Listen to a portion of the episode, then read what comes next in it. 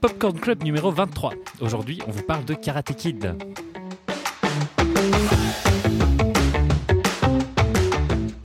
Bonjour Vincent Tozzini. Bonjour Caroline Poisson.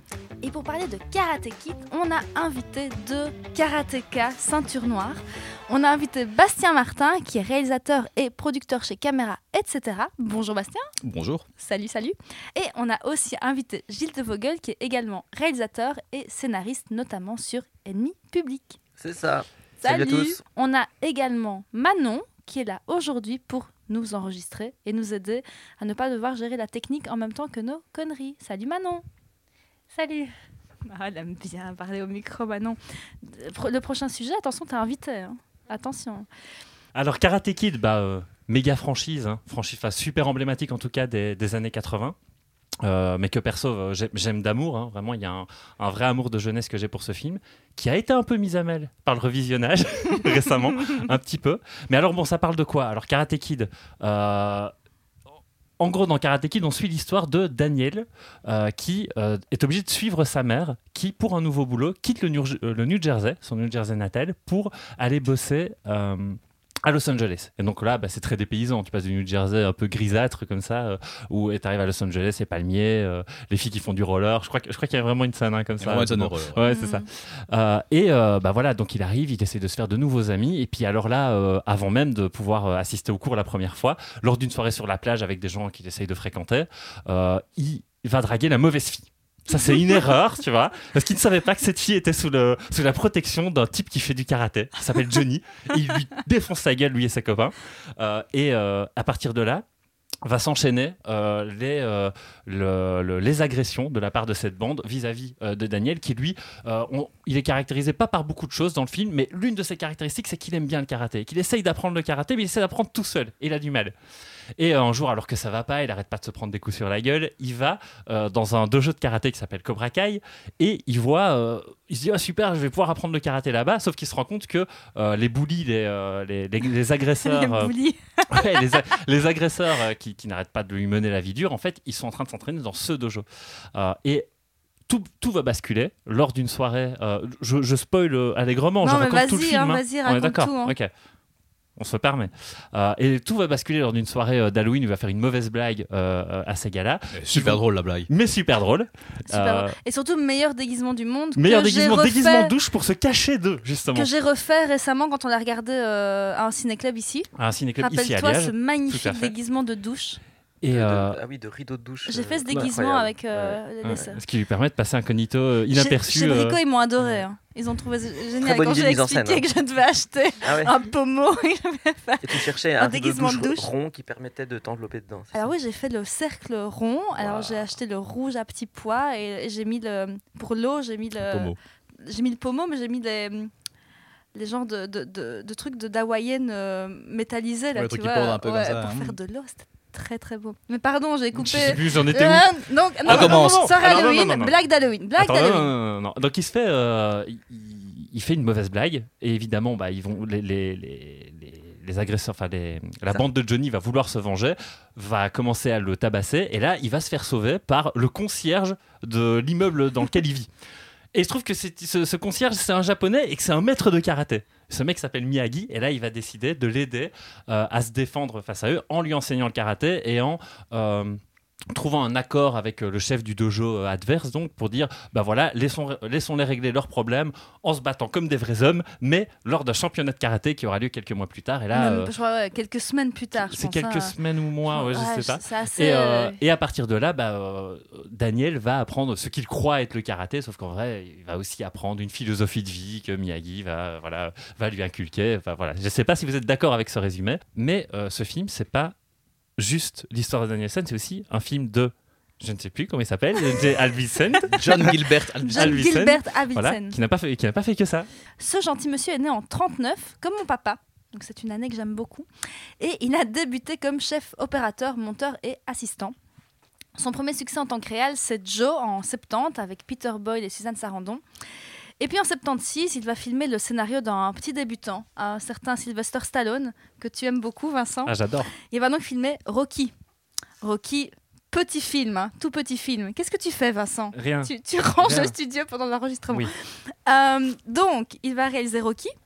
Il va choper l'Oscar du meilleur réalisateur et il va également réaliser Rocky 5. On lui doit aussi La Formule avec Marlon Brando, Les Voisins avec John Bellucci et un film que Vincent doit adorer, Inferno avec Jean-Claude Van Damme. J'ai jamais vu Inferno. C'est vrai? Non. Et C'est toi, tort.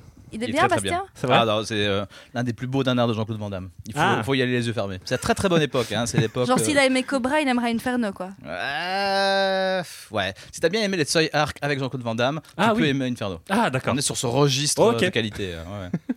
Mais euh, Davidson a aussi fait euh, Sauver le tigre euh, de- avec Jack Lemmon, qui était son premier et seul Oscar, si je me souviens bien, comme meilleur acteur. À Jack Lemmon?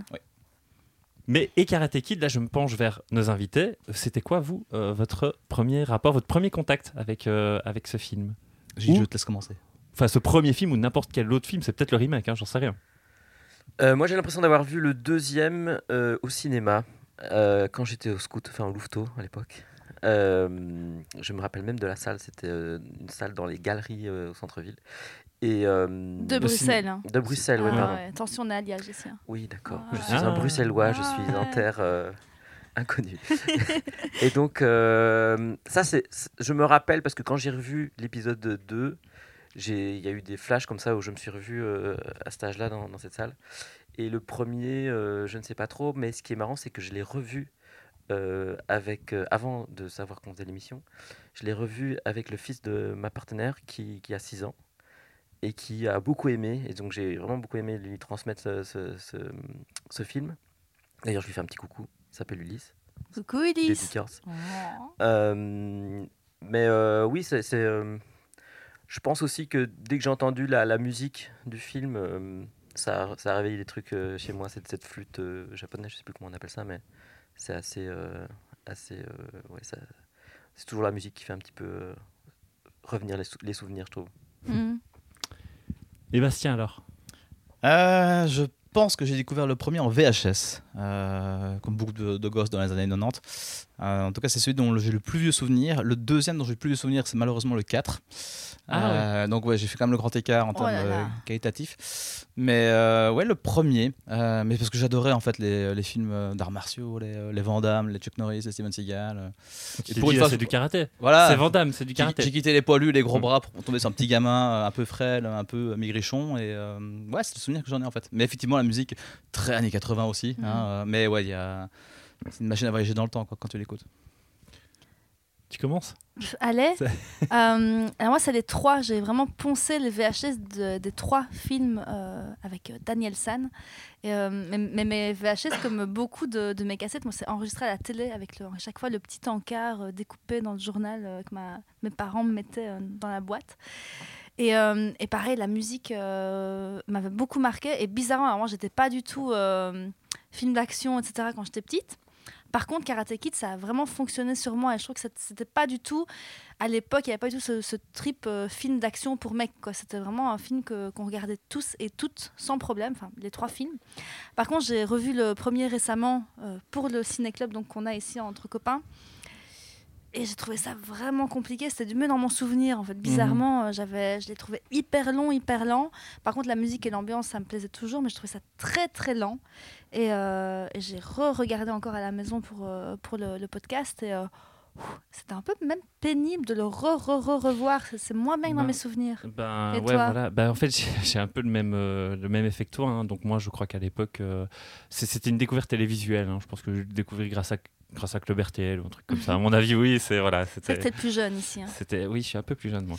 Euh, et euh, oui, alors effectivement, ça c'était un de mes films euh, de de tournoi parce que c'est important il y a une différence Mm. des films d'arts martiaux certes mais les films de tournoi euh, préférés quand j'étais petit mais vraiment c'était la facette euh, film pour gosses Euh, en fait euh, autant tu peux regarder Bloodsport c'est super c'est un super film de tournoi tu vois mais euh, là tu avais la version euh, la version gentillet et euh, c'est vrai que rien ne me gênait à l'époque. J'avais vraiment l'impression de voir quelque chose qui fonctionnait bien parce qu'il y avait à la fois quelque chose d'un peu initiatique dans la façon dont il ne se contente pas d'apprendre le karaté, il apprend aussi un petit peu la vie, etc. Et donc, euh, euh, c'était quelque chose qui me plaisait énormément. Et comme Caroline, le fait de le revoir, je crois que le truc qui m'a le plus gêné, c'est c'est euh, ce qu'ils font du personnage féminin. C'est le côté sexiste en fait du, du premier film. Je crois qu'on va directement embrayer là-dessus parce que là, il faut, il faut retirer cette épine de voir le rôle qu'a qu'a ce personnage féminin donc, dont j'ai oublié le nom. C'est Ali. symptomatique. hein. Ali. Ali. C'est Ali, voilà.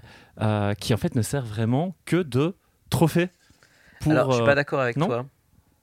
Euh, oula, je lance une. Oh là Mais non, mais vas-y, vas-y. euh, je- suis tout à fait d'accord, euh, ça a vieilli, et notamment euh, là-dessus. Euh, mais c'est pas vrai que c'est le, le- le- le- le trophée dans, dans le, dans le film, parce que si tu te rappelles bien, elle est, elle est avec lui avant que le tournoi commence. Ouais, effectivement. Et je, je trouve que justement, c'était assez malin euh, dans le scénario de ne pas avoir fait ça. Après, effectivement, son personnage est assez euh, Effacé. effacé, Ouais. assez insipide. Euh, effectivement, c'est une gentille fille. mais quand même, elle se, elle s'oppose à Johnny, hein, le méchant, Mhm. plusieurs fois. Elle le défend. Donc j'avais très peur en le regardant effectivement aussi, en me disant ça va être sexiste, ça va être raciste aussi sur, euh, Mhm. sur le côté euh, Mhm. japonais euh, Miyagi. Ouais. Et en fait, euh, après la vision, je me suis dit en fait ça passe, ça, ça va, c'est c'est pas si. si C'est pas le pire ça. de l'époque.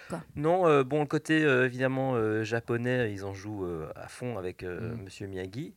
Mais euh, la, le personnage en lui-même est intéressant parce que c'est un personnage de japonais dont on on ne connaît pas trop euh, l'histoire. Enfin, tout le monde, Mhm. j'ai jamais entendu parler de, de- de ces japonais qui avaient combattu euh, dans l'armée américaine. Donc, des Et- japonais américains Mhm. pendant C'est la ça. Deuxième Guerre mondiale. c'est ouais. ça, qui s'était mis du côté américain. euh, ça, je, je- je trouvais ça assez intéressant. Et puis, il y a aussi cette scène euh, où, où, euh, donc Miyagi euh, pleure sa femme et son C'est ça. fils qui sont. Mm. qui sont- Et, et ce qui est intéressant aussi avec cet aspect-là, c'est que moi, ça me l'a refait à chaque fois que j'ai revu le film, c'est qu'on apprend très vite que c'est un ancien combattant, mais je, je- on ne comprend pas tout de suite qu'il s'agissait d'un combattant américain.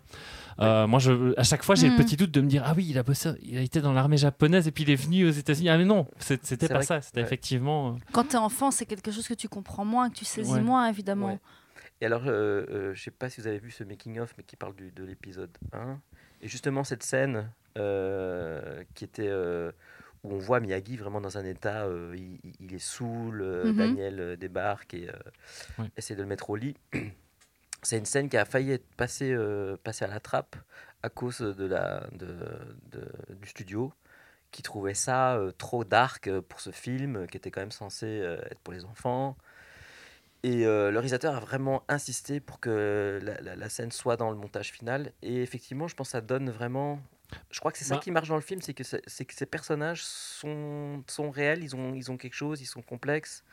Euh, ce type n'est pas juste le mentor classique. Ah oui, et puis euh, ça, qui et, est et Exactement. ça, et ça reproché. souligne aussi le côté euh, relation père-fils de substitution qui est importante, hein, de rien quand même dans, Parce que- dans ce film. Ouais, parce qu'on parle aussi ouais, de la- du divorce, de, de la maman qui part, il le papa qui est absent, Oui, etc. effectivement, ouais, ouais, Il y a cette thème- thématique aussi qui sont abordées. C'est vrai que. Pardon, vas-y, vas-y, vas-y, j'en prie.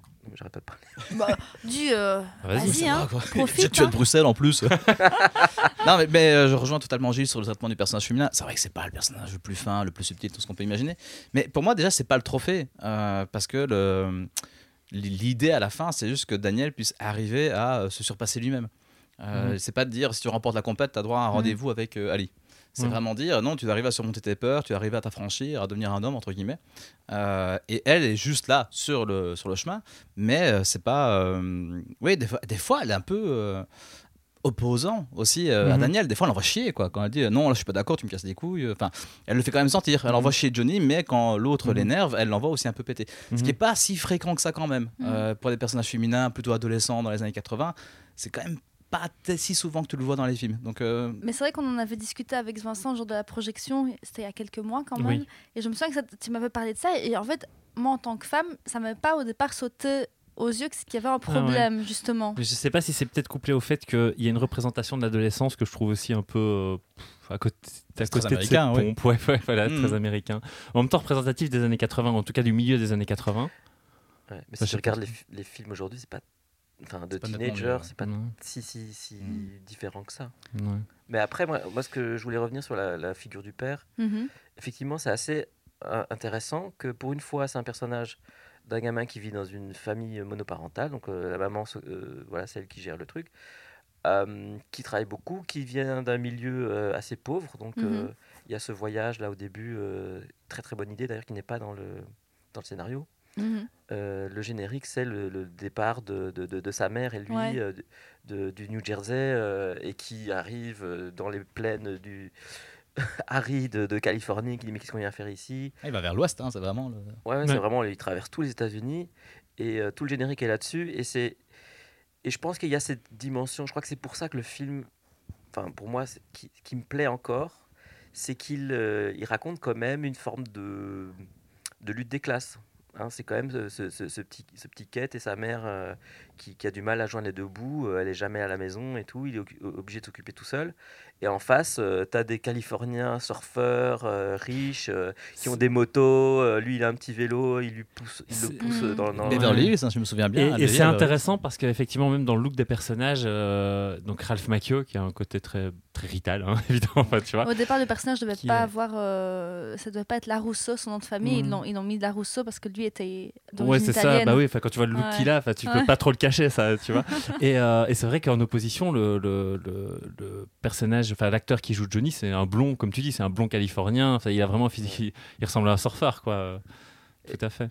Et donc voilà, ce petit, ce petit Italien qui débarque euh, en Californie, il y a aussi un petit côté raciste, je pense. euh, euh, il a quand même la, la peau. Moi, je me rappelle aussi quand j'étais petit, euh, c'était ce, ce petit garçon euh, qui, me- qui me ressemblait un peu. Moi, j'ai pas une tête euh, d'Italien, je suis pas comme lui, mais j'avais vraiment l'impression de m'identifier. Et je pense que les, les- les enfants, que ce soit fille ou garçon, ils s'identifient euh, très très vite à, à ce personnage qui, Mm. qui est très très bien dépeint dès les premières scènes. Et- Je pense aussi qu'il y, a- il y a un jeu, un jeu très naturaliste, très années 70-80 qu'on qu'on voit plus trop maintenant. Un peu à la cassavette, comme ça, un peu des scènes improvisées. On sent que vraiment il y a la caméra qui tourne et les acteurs qui sont en train de voilà de, de- de vivre le truc, Ouais. de jouer le truc. Sur la plage, ça, ça se ressent beaucoup, je trouve. Sur la quoi Les scènes sur la Des- Il plage. y a des scènes sur Sur la la plage, plage, les ouais. scènes de début dont je parlais. Et tu euh, sens que le réalisateur, il a l'intelligence de, de- de laisser vivre Mm. les, les- les acteurs, de, de- de- et ça, euh, on, voit de moins en moins ça. Mm. Euh, et à l'époque, ils osaient ça. Et les, et les studios osaient faire des films. Enfin, j'ai- il y, a une- il y a une petite impression de comment de, de, de, de, de film indé dans, dans un, un blockbuster finalement. Et ça, je Mhm. trouve, j'avais pas, j'avais pas vu ça quand j'étais quand j'étais petit que j'avais Oui, vu. oui, c'est ça. Et je l'ai revu aujourd'hui. Je me suis dit tiens, ça c'est super intéressant. Mm, c'est vrai. Et je trouve que c'est un personnage ouais. d'adolescent assez intelligent aussi. Tu vois, c'est pas. euh, il est beau, mais pas trop. Il est un peu maigrichon. Mais il est Mais quand en même un fait, peu, ça, un peu cool quand même. ça, c'est un élément, moi, sur lequel je tique énormément à chaque fois que je revois le film, c'est son corps qui, est- qui est pas. euh, Mhm. Enfin, c'est comme tu dis, il a, il a un côté frêle. Dès que tu le vois, tu as l'impression qu'il pourrait, qu'il pourrait s'effondrer si on le bouscule. Euh, et le fait de, de, de jouer aussi sur le, le fait que c'est un art martial qu'il apprend. Il apprend pas à être de la boxe, pas à faire de la lutte. C'est Ouais. qu'il il apprend vraiment une espèce de maîtrise du corps et d'équilibre surtout, qui, euh, qui tranche un peu avec la vision de la force brute, qui peut là pour le coup être plutôt incarné dans le camp d'en face Ouais. et même dans la façon dont ils, ils ont tendance à filmer le maître adverse, donc euh, Mais, un ancien combattant qui, ça, aussi- explique qu'il faut détruire l'ennemi, etc. Mm. Voilà. mais tu as aussi euh, toutes les dérives de la guerre du Vietnam par rapport à ce personnage de crise qui est totalement euh, obsédé. Et on dans la série, on à la fin de la série, on joue énormément de ça, on parle énormément de ça, de, de ce personnage qui est euh, Cri- Crise, ça, qui est totalement euh, obsédé par, euh, par cette violence. euh. C'est vrai que c'est marrant maintenant que tu le dis qu'il y a la, la guerre est abordée deux fois Ouais, pour hein. deux guerres différentes en fait dans le film. C'est vrai que Je c'est pas aussi de- lequel je- Ouais. De, de, de me rendre ouais. compte de ça, ouais, c'est vrai. Mais je suis Pas content que tu aies parlé du réalisateur en début d'émission parce que je, je pense que c'est hyper important qu'on rappelle qui est ce mec, qu'on rappelle ce qu'il a fait. euh, parce que c'est vrai que si on regarde un petit peu. Enfin, moi je trouve que c'est un cinéaste qui est super intéressant. euh, parce que dans les années 70, comme tu l'as dit, c'est Joe, c'est Rocky, c'est quand même des trucs qui sont. C'est un mec qui est quand même passé malheureusement un petit peu en parallèle du nouvel Hollywood, mais qui s'inscrit complètement là-dedans. C'est un mec qui filme des laissés pour compte. C'est super intéressant sur ce que tu dis, sur euh, le fait qu'il laisse les acteurs se débrouiller. qu'il- On sent que c'est un gars qui vient de là, quoi. C'est un gars qui a, qui a vu ça, c'est un Mm. chef-op, c'est un monteur, il a un sens du timing qui est quand même assez bon, euh, même si le film est effectivement a des Oui, c'est longueurs. ça mais que maintenant, voilà, nous, on tu- trouve maintenant que le tu, film a tu des sens qu'il y a un longueurs. truc qui fonctionne, quoi. Il y a quelque chose de fluide, en tout cas. C'est peut-être pas toujours très très bien rythmé, mais en tout cas, il y a quelque chose qui se coule naturellement. La famille monoparentale, c'est pas quelque chose qui est très très courant, surtout dans les films grand public. Il y a, pas mal de réflexions. Je trouve ça assez malin et assez drôle en soi qu'on quitte quand même ce New York au tout début, ce New Jersey, qui est quand même un peu la carte essentielle du cinéma américain dans les années 70, pour retourner vers le cinéma hollywoodien, qui est celui à Los Angeles, qui est celui de la côte ouest, euh, dans les années 80, en pleine période de Reagan, où tout doit être merveilleux, tout doit être super. Et en, derrière, effectivement, tu as ces dérives avec euh, les gros tarés qui ont fait la guerre du Vietnam, avec, euh, bah, il y a quand même du racisme envers les Japonais, mais il y a aussi du racisme bêtement de la côte ouest vers la côte est. Parce que Daniel, finalement, c'est pas. Il y a la fille qui pose problème, mais aussi le fait que voilà, tu es à New York, et ici, tu es à Californie, rentre chez toi. Quoi. Je trouve ça super intéressant. C'est vraiment un cinéaste qu'il faut pas sous-estimer, même si Mhm. après, il a fait pas mal de merde. Mais en tout cas, dans les années 70-80, c'est un truc super intéressant, je trouve. Tout à fait.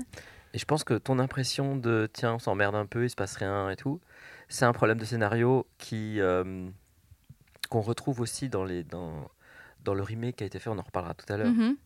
Il y a une très très longue exposition. Donc on découvre ce gamin qui débarque dans... En fait, le, vrai élément déclencheur pour lui, c'est qu'il débarque dans un endroit qu'il connaît pas. Donc on découvre avec lui l'univers. Et euh, le vrai tournant du film, c'est quand il se fait effectivement tabasser par, euh, par les gars. Mm. Mais ça Mais arrive oui, très je, tard. je me disais bien, ça, aussi, j'ai toujours eu cette impression que ça devait arriver plus tôt, ce- cet élément-là. Totalement. Aujourd'hui, on ne ferait plus jamais ça. Mhm. Euh, les studios ne te laisseraient pas faire ça. Mm. Euh, et à l'époque, euh, ben, l'exposition, c'était un moment très important du film. On, on laissait vraiment vivre les personnages.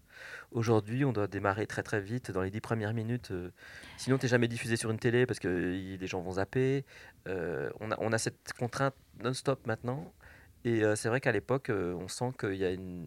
Voilà, on, aime bien les personnages, on les laisse vivre avant qu'il leur arrive quelque chose. Mais moi, Est-ce que ça en fait une qualité euh, Parce que moi, je trouve justement que ça, ça rend un peu comme. euh, je suis assez d'accord avec Mais Caroline. c'est pas, pas le début que je trouve long et lent dans le film, c'est vraiment toute la partie d'apprentissage. C'est plus cette partie. la- le début du film ne, ne m'embête pas, toute la partie exposition ne m'embête pas parce que j'aime ça dans le cinéma. Ouais. C'est plutôt toute la partie où ils s'entraînent, etc. Et à un moment donné, c'est c'est plus avec les, les, les, les- les exercices, etc. C'est Mais plus ça, ça t'a moi. gêné, ça? Ouais. J'ai eu- j'ai eu plus une C'est impression ma de, partie de préférée, pourtant. Enfin, lenteur. je pense. C'est pas que je n'aime pas cette partie, c'est Ouais. que j'ai trouvé qu'il y avait plus de lenteur là que, à l'inverse, dans le, le remake. Là, je l'ai extrêmement fort senti que l'exposition durait une plombe. Mais moins je- dans, dans Est-ce est-ce que c'est pas lié au fait qu'en fait c'est une fausse promesse, Karate Kid? Parce que, je- enfin, quand tu regardes euh, Non, le réel, bah, ils s'en foutent du karaté. Quoi. Genre, les, act- les acteurs, il n'y en a pas un seul qui sait faire un coup de pied Mais convenablement. même Mais Pat a- mais il y Morita, a donc. très- mais euh, ils sont très très peu de personnes. scènes peu personne, scènes. personne ne fait de karaté au départ dans les acteurs. Et, hein. et le tournoi, c'est dans les cinq dernières minutes du film. C'est génial. Tu vois, c'est Même, expédié euh, avec un petit montage à l'américaine, avec la petite musique un peu funky années 80. Deux coups de pied, terminé, t'as gagné. C'est génial. Enfin, moi, je, pense que c'est peut-être là aussi qu'on s'est tous un peu fourvoyés. C'est que quand t'es gamin, tu retiens les scènes de combat. Donc tu dis, ouais, ça va arriver assez vite. En En fait, non, c'est vraiment un film sur l'apprentissage. C'est pas tellement un film sur le fait de faire du karaté ou même l'acteur qui joue Johnny n'est pas karatéka, il fait de la lutte au départ. Ouais, aucun. ouais. Mais c'est peut-être ça aussi qui fait le charme du film, c'est que c'est que Ouais, euh, on- on, s'intéresse plus à la vie de ce garçon et ses problèmes Ouais. Euh, avec euh, cette fille, sa mère, euh, son, ses, ses, ses bullies. Et, et j'ai envie de dire, en fait, on s'intéresse à la vie de ce garçon, mais il y a aussi un autre élément qui me paraît super important. Et donc là, on va peut-être commencer à en parler, qui est, donc j'ai mentionné Pat Morita. Pat Morita, c'est le nom de l'acteur qui incarne Mm. Monsieur Miyagi, Monsieur donc le, Miyagi. le, euh, le, Le mentor. le mentor, oui, le mentor Le de, de, Dan- de Daniel, Dani, qu'il appelle Daniel Sen d'ailleurs dans le. Daniel San. Et, euh, et donc, effectivement, pour expliquer euh, aux, aux auditeurs qui n'auraient pas vu le film, il a une manière de lui apprendre le karaté qui est peu commode, enfin qui est peu commune, euh, puisqu'en fait, il lui, il lui apprend des gestes mécaniques en le forçant à laver ses voitures, à repeindre sa, euh, repeindre sa, euh, Qu'est-ce sa- qu'on a fait dans la barrière, cour de sa- récré, quoi sa Ouais. maison, etc. Et puis à chaque fois en lui disant tu dois faire le mouvement de telle façon, et après, bah voilà. Lustrer, Lustrer, frotter. frotter. Ouais. En Puis après peindre du haut vers le bas, puis du, de Mm. gauche vers la droite, euh, voilà. Alors, Vous, vous l'avez regardé en français aussi? Euh, J'avoue que je la regarde en anglais. parce que. Regarde le- en le- anglais, parce que moi, ouais. j'ai- toi aussi? Mais euh, si tu regardes en. Tu l'as regardé en français ou en anglais? Ah oui, oui, parce que moi, je l'ai vu en français quand Ok. j'étais petite, donc je le vois en français. Parce que je pense que le côté dont on parlait tout à l'heure, du côté un peu euh, réaliste, euh, et c'est très très présent dans la version anglaise, beaucoup moins dans la version française, parce Mm. que tu sens pas en fait ce, ce côté hyper euh, naturel des, des, Mm. vraiment euh, des, des- Des- Des- des- dans les accents aussi, hein. tu sens que Daniel a un ouais. accent un peu new-yorkais. il a un accent marqué. new-yorkais, italien, c'est Mm. vraiment assez, euh, assez drôle. Moi j'avais une petite anecdote euh, sur euh, justement exactement euh, ce dont tu as parlé, Caroline. Ce qui est génial dans les films de mentor, c'est un peu un classique, mais je vais vous montrer que ça, ça peut aussi nous intéresser quand on est scénariste, c'est de se dire, en fait, ce qui est marrant, c'est que les mentors, ils font faire à leurs élèves des choses qu'ils comprennent pas, et à un moment donné, ils comprennent en fait à quoi ça sert. Et donc, on est, en tant que spectateur, on adore ce moment-là. Et en fait, dans Ennemi Public, donc la série euh, que j'ai écrite et co-créée co- co- euh, avec, euh, avec trois, euh, quatre amis, euh, je, on a utilisé, euh, enfin, on a un personnage à un moment donné, on s'est dit, ça va être un mentor. Qu'est- comment est-ce qu'on va faire pour euh, créer des, des- des actions qu'il va faire faire à, à son élève qui, qui ne comprend pas Donc dans la série, je sais pas si, si je, bon, je vais vite pitcher la série comme ça vous comprendrez. Ouais, je t'en prie, vas-y. Euh, je fais un peu de promo aussi, c'est Ah sur, ouais, c'est sur, euh, Netflix. Ah ouais, on en profite. Euh, les, trois, Profite, les hein. trois saisons. Et donc c'est dans la saison 1, donc euh, bah, le pitch c'est c'est une, polici- une, un- une policière qui accompagne un, un tueur, un tueur le, le- le- le- l'ennemi public numéro 1 de la Belgique, qui a réussi à obtenir une, liberté inconditionnelle et il va vivre dans un petit monastère, euh, dans un petit village des Ardennes. Et euh, évidemment les gens du village sont dégoûtés de voir arriver ce type euh, dans, l'abbaye. Et il est à peine arrivé qu'il y a une petite fille du village qui disparaît. Et donc la flic va devoir enquêter sur, sur ce meurtre, savoir si c'est lui ou pas. Enfin, voilà. Et il y a toute une partie de l'histoire qui se passe dans l'abbaye. Et il est accueilli par un, un- un moine dont on a désigné d'être le, maître de, de, de Béranger, donc il s'appelle Béranger, le- euh, le- le- l'ancien criminel. Et on se demandait, mais qu'est-ce qu'il va lui faire faire pour, euh, pour, euh, pour essayer de, Parce que le problème qu'il a, c'est qu'il il n'arrive pas à se rapprocher des autres moines. Les moines sont un peu, ils ont un peu peur de ce gars. Ça, divise quand même pas mal la communauté. Et donc, ce qu'on a trouvé, c'est que frère Lucas, donc le personnage, va lui faire faire la réparation d'un bus Volkswagen, un, vieux combi qui, traîne dans le garage. Et il dit, ben, vous allez réparer ce, bus. Et donc, il comprend pas du tout pourquoi est-ce qu'il lui fait faire ça. Il n'est pas mécanicien ou quoi. Mais ça l'oblige à devoir aller demander aux autres de l'aide, et à lire. Et, à, et finalement, il réussit à, rassembler tout le monde autour de lui. Et euh, ben, c'est comme ça que les, les moines acceptent euh, euh, cette personne. Et donc, c'est toujours tout ça pour vous dire qu'en fait, euh, on s'est inspiré vraiment de Karate Kid. On s'est vraiment posé la Mhm. question en se disant qu'est-ce qu'on- quel film de mentor on connaît et qu'est-ce qu'on pourrait lui faire faire? Et euh, au départ, on était parti sur des idées assez euh, classiques. Et puis finalement, en fait, on s'est dit, mais en fait, il faut un truc vraiment qui n'a rien à voir avec la foi, rien à voir avec, euh, avec tout ça. Il faut un truc assez. un peu comme euh, Miyagi. D'ailleurs, euh, oui, c'est aussi une voiture qui. Enfin, il a, il a, il a plein de voitures. C'est Ouais, complètement. Étrange pour ce personnage hein, oui, euh, d'avoir ça. Demain, vous avez un procès. hein. Je sais pas si t'es au courant, mais. C'est vrai. Mais oui, c'est rigolo parce qu'on on te le présente comme un petit concierge d'un petit immeuble, et puis après, tu as l'impression qu'il a une baraque énorme Ouais. avec un super beau jardin. Quatre voitures. bah oui. Ah ouais, sa baraque, elle est terrible. Mais quand vous, êtes, vous avez cherché des personnages de mentors, je me dis que vous avez quand même fait le rapport. Parce que d'ailleurs, il le dit, je sais plus si c'est dans, le, dans Miss Karate Kid ou dans le remake, euh, t'as un côté maître Yoda. Mais moi, c'est toujours ce que j'ai Énorme. aimé hein, dans, dans ce aussi, il le dit. Non Ah, il- C'est dans- il- Il me semble, le je suis pas sûr, mais, je, Yoda, mais je pense je- qu'il y a rien. Je sais qu'il y a une référence à Yoda, mais je ne je me rappelle plus. J'ai tout enchaîné, je ne me rappelle Je plus si c'est dans Miss Karate Kid ou dans, pas dans le premier. remake avec euh, le fils de Will Smith, comme on l'appelle toujours. Oui, Jaden Smith. Jaden. Jaden. Ja- Jaden. Pardon. J'ai dit Jarod, moi. J'ai notre caution en anglais Mais- ce soir. hein. Alors, c'est intéressant parce qu'effectivement, euh, il lui apprend euh, des mouvements, ce que lui ne comprend pas être des mouvements de karaté, donc ça, c'est exactement ce que tu dis. Et en fait, il y a aussi un autre aspect que je trouve important, c'est qu'en même temps qu'il lui apprend comment faire des mouvements du karaté, c'est qu'il lui apprend une philosophie qu'il y a derrière le karaté. Et, et je trouve que ça se perd un peu dans les suites, mais dans le premier et aussi dans le deuxième, c'est très très présent. C'est qu'il y a un côté, euh, il a un côté ultra pacifiste, en fait, euh, euh, Pat Morita- euh, Miyagi. C'est qu'il passe son temps à dire peu importe que tu parviennes à casser la gueule à ton adversaire, peu importe que tu le battes, à partir du moment où tu tu t'es battu, c'est que tu as perdu en fait quelque part. Et donc c'est qu'il y a vraiment une vision beaucoup plus philosophique en fait euh, que martiale euh, Mm. qu'il y a du karaté. Et c'est d'ailleurs ce qui l'oppose à son ennemi principal, parce qu'on a parlé de Johnny, mais il y a son mentor, le mentor de Johnny, euh, Ouais, donc, Chris. qui- Ouais. Chris, voilà, qui est qui est euh, qui est vraiment c'est le visage du mal dans, dans ce dans, dans cette série. Mais c'est ça qui est intéressant justement, c'est qu'ils sont pas tombés dans le panneau de, de, de- de faire effectivement. Si tu, tu te fais harceler, en fait la, la- la bonne technique c'est de, de, de faire du karaté et de défoncer la gueule du, du type qui Ouais, t'emmerde. pas ça. Non, c'est ça. C'est au passage, il a appris que en fait la, la- la violence euh, ne, ne, ne paye pas. Mm, ouais. Et euh, Miyagi, c'est un maître qui voilà qui, qui est pacifiste comme tu disais. Mm. Moi j'ai fait une petite liste des, des, des films de mentors. Ah, vas-y. Star Wars L'émission va durer 6 heures. Non, mais une petite liste. Non, mais c'était juste pour ça, enfin, comme pour se donner des. Euh, surtout ceux, ceux qui tournent autour du, du sport, autour des, des, des, des, des arts et tout ça. Ouais. Euh, bon, il y a- évidemment, il y a Million Dollar Baby, euh, Ah autour oui. de la boxe. Rocky, mais ça, on en, on en parlait tout à l'heure. Euh, Good Will Hunting, Ouais. Whiplash, Bien Billy sûr. Elliot. Et alors, euh, l'archétype du mentor, il y, a, euh, il y a vraiment plein de films qui utilisent ça. Euh, évidemment, il y a- on a Morpheus dans Matrix. Mhm, Euh, dans le cercle des potes disparus, le, le professeur. Bien sûr. Euh, bah, on en a parlé Obi-Wan Kenobi ou, Mm. ou Yoda dans Star Wars. Et alors, il y a vraiment, c'est un grand classique du, du, du- du film pour enfants, Le Mentor. Donc, que ça soit euh, Mary Poppins, le génie dans Aladdin. Enfin, il y en a plein. hein. Je y vais pas tous les citer. Jimmy Cricket dans Pinocchio. Voilà, c'est hyper intéressant parce que c'est un personnage vraiment qui, qui parcourt vraiment toute la. euh, tout- toute l'histoire en fait euh, des, des récits et euh, on peut même trouver des mentors qui sont euh, je dirais plus euh, maléfiques Hmm. Euh, il y en a un qui est très connu c'est Hannibal Lecter dans Ah oui, bah oui. des Agneaux Mm.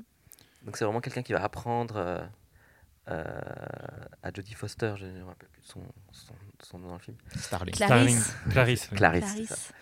Euh, et voilà il va, il va, il va la guider mais euh, pour, son, pour son propre euh, Mm. intérêt ça c'est super intéressant aussi c'est pas forcément quelqu'un qui, euh, Qui te veut du bien. qui te veut du bien Mm. ça c'est super intéressant Mais c'est intéressant ce que, tu- ce que tu dis par rapport à celui qui le mentor euh, pas avec de très bonnes intentions. Ici dans Karate Kid, on a les deux mentors qui sont vraiment avec des, des, des buts totalement opposés et qui enseignent la même chose mais de façon vraiment oui, opposée. Et, ils, en- ils, ils créent des, des, des, des, des- des personnages, des, des jeunes comme ça qui, qui, qui ne sont pas du tout alignés dans, dans- selon les mêmes valeurs. Je me je bégaye un petit peu. Euh, mais à la fin, parce qu'on peut spoiler, Oui. on voit que, euh, on le voit encore plus dans le, le remake, mais c'est un peu obvious, euh, que les élèves du mauvais mentor, en fait, ne sont pas d'accord, en fait, avec- au final, avec les pratiques de ce mentor.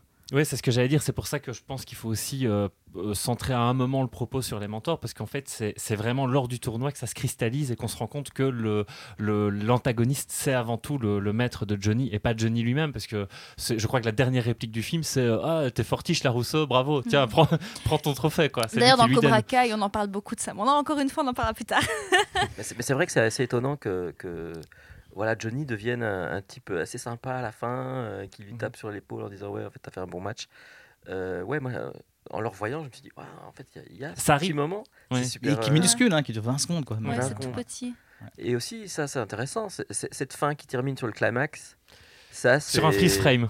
Oui. Sur un freeze frame en Et plus. ils ont fait la même chose dans le remake, et je me suis dit, ah, ils ont fait pareil. Mais non, non, mais ils font ça dans tous les films, je crois. Oui, c'est vrai, dans Ouais, ils tous font les, ça oui, dans tous les films. Ouais, c'est une ça. sorte de signature, je pense. Ouais. euh, c'est vraiment. Sauf dans Miss Karate Kid. Il y, en a, il y a peu de films euh, comme ça. Hein. euh, Je sais pas si vous avez des, des, Sur le freeze frame. Non, en tout cas, sur, la, sur une fin comme ça qui finit en apothéose et clac, c'est fini. Quoi. Ah bah, Rocky, je pense. Pour le coup. Oui, ah bah oui. Je pense que c'est pour le Eh ben coup, ouais, ouais. Parce que c'est vrai que les fins traditionnelles des films de ces époques, très souvent, c'est euh, l'action est terminée, c'est le petit matin et la caméra s'éloigne Ouais. et tu as la ville avec euh, soit les policiers, Ouais. soit euh, les parents. qui sont- Mhm. Ça toujours cette On te scène remontre le décor. tout le temps. On te remonte ouais, le décor, on s'éloigne du décor et, on, on s'éloigne et on leur dit au revoir. Et c'est c'est rigolo Mm. que tu parles de, de Rocky parce que le. le C'est rigolo parce que c'est le même réel. non, non, j'arrive, j'arrive aux suites. hein. Mais en fait, le début de Rocky Incroyable. 2, on enchaîne directement sur la fin du combat et, et, et l'aftermath. Et exactement, Ouais. Karate Kid 2, c'est exactement le début de Karate Kid 2. Quoi. Donc euh, voilà, je sais pas si vous avez encore des choses à dire sur le premier film ou si je te laisse. Non, mais euh, j'avais j'avais noté deux, Ouais. trois films. euh, putain, Ah. j'ai préparé. Non mais vas-y, c'est bien. Deux, trois films où il y a. Où il y pour a ça que t'as des bravé fins- le rhume pour un peu- venir. Bah ouais, putain, j'avais bossé. C'est pas- 6 heures aujourd'hui. J'allais pas rester chez moi. Merci. Hein. Non, mais euh, il y a des fins comme. Enfin, c'est vrai que les- il y- avant, enfin, il y avait beaucoup de films dans les années 80, 70 qui, euh, qui est, où ça, ça s'arrêtait euh, quand même dans un climax de. Par exemple, dans, dans Les Dents de la Mer, Mhm. euh, ils ont à peine tué le, le- le requin que c'est fini, quoi. Il Mhm. n'y a pas de- de- d'épilogue. euh, La résolution est la fin. La ça, résolution ouais. est la fin, ouais. Ça se voit plus dans le cinéma horrifique en fait. Encore plus, ouais. ouais. Souvent, Oui, tout à fait. Dans le cinéma horrifique, ouais. c'est- c'est beaucoup plus fréquent. Et alors j'avais repensé à Die Hard et en le revoyant, je me suis dit, ah oui, bon, il y a quand même. Non. Ah, il Ah. y a exactement- Die. Hard, c'est ce que. c'est Il y a le travelling Voilà. le Mais- de fin. Mais qui est plus un film des années 90 qu'années 80 pour C'est vrai, Ouais. mais, mais je trouve aussi quand même que euh, le, le- c'est pas très long. Enfin, l'épilogue, il est vraiment. Non, Oui, non. oui, bah. Aujourd'hui, on fait des épilogues beaucoup plus longs. On regarde vraiment les conséquences de ce qui s'est passé. Tiens, on reprend la vie un peu de chacun. Et quand tu regardes des films de- des années 80-90, tu es toujours souvent un peu même surpris. Ah, ça se finit comme ça.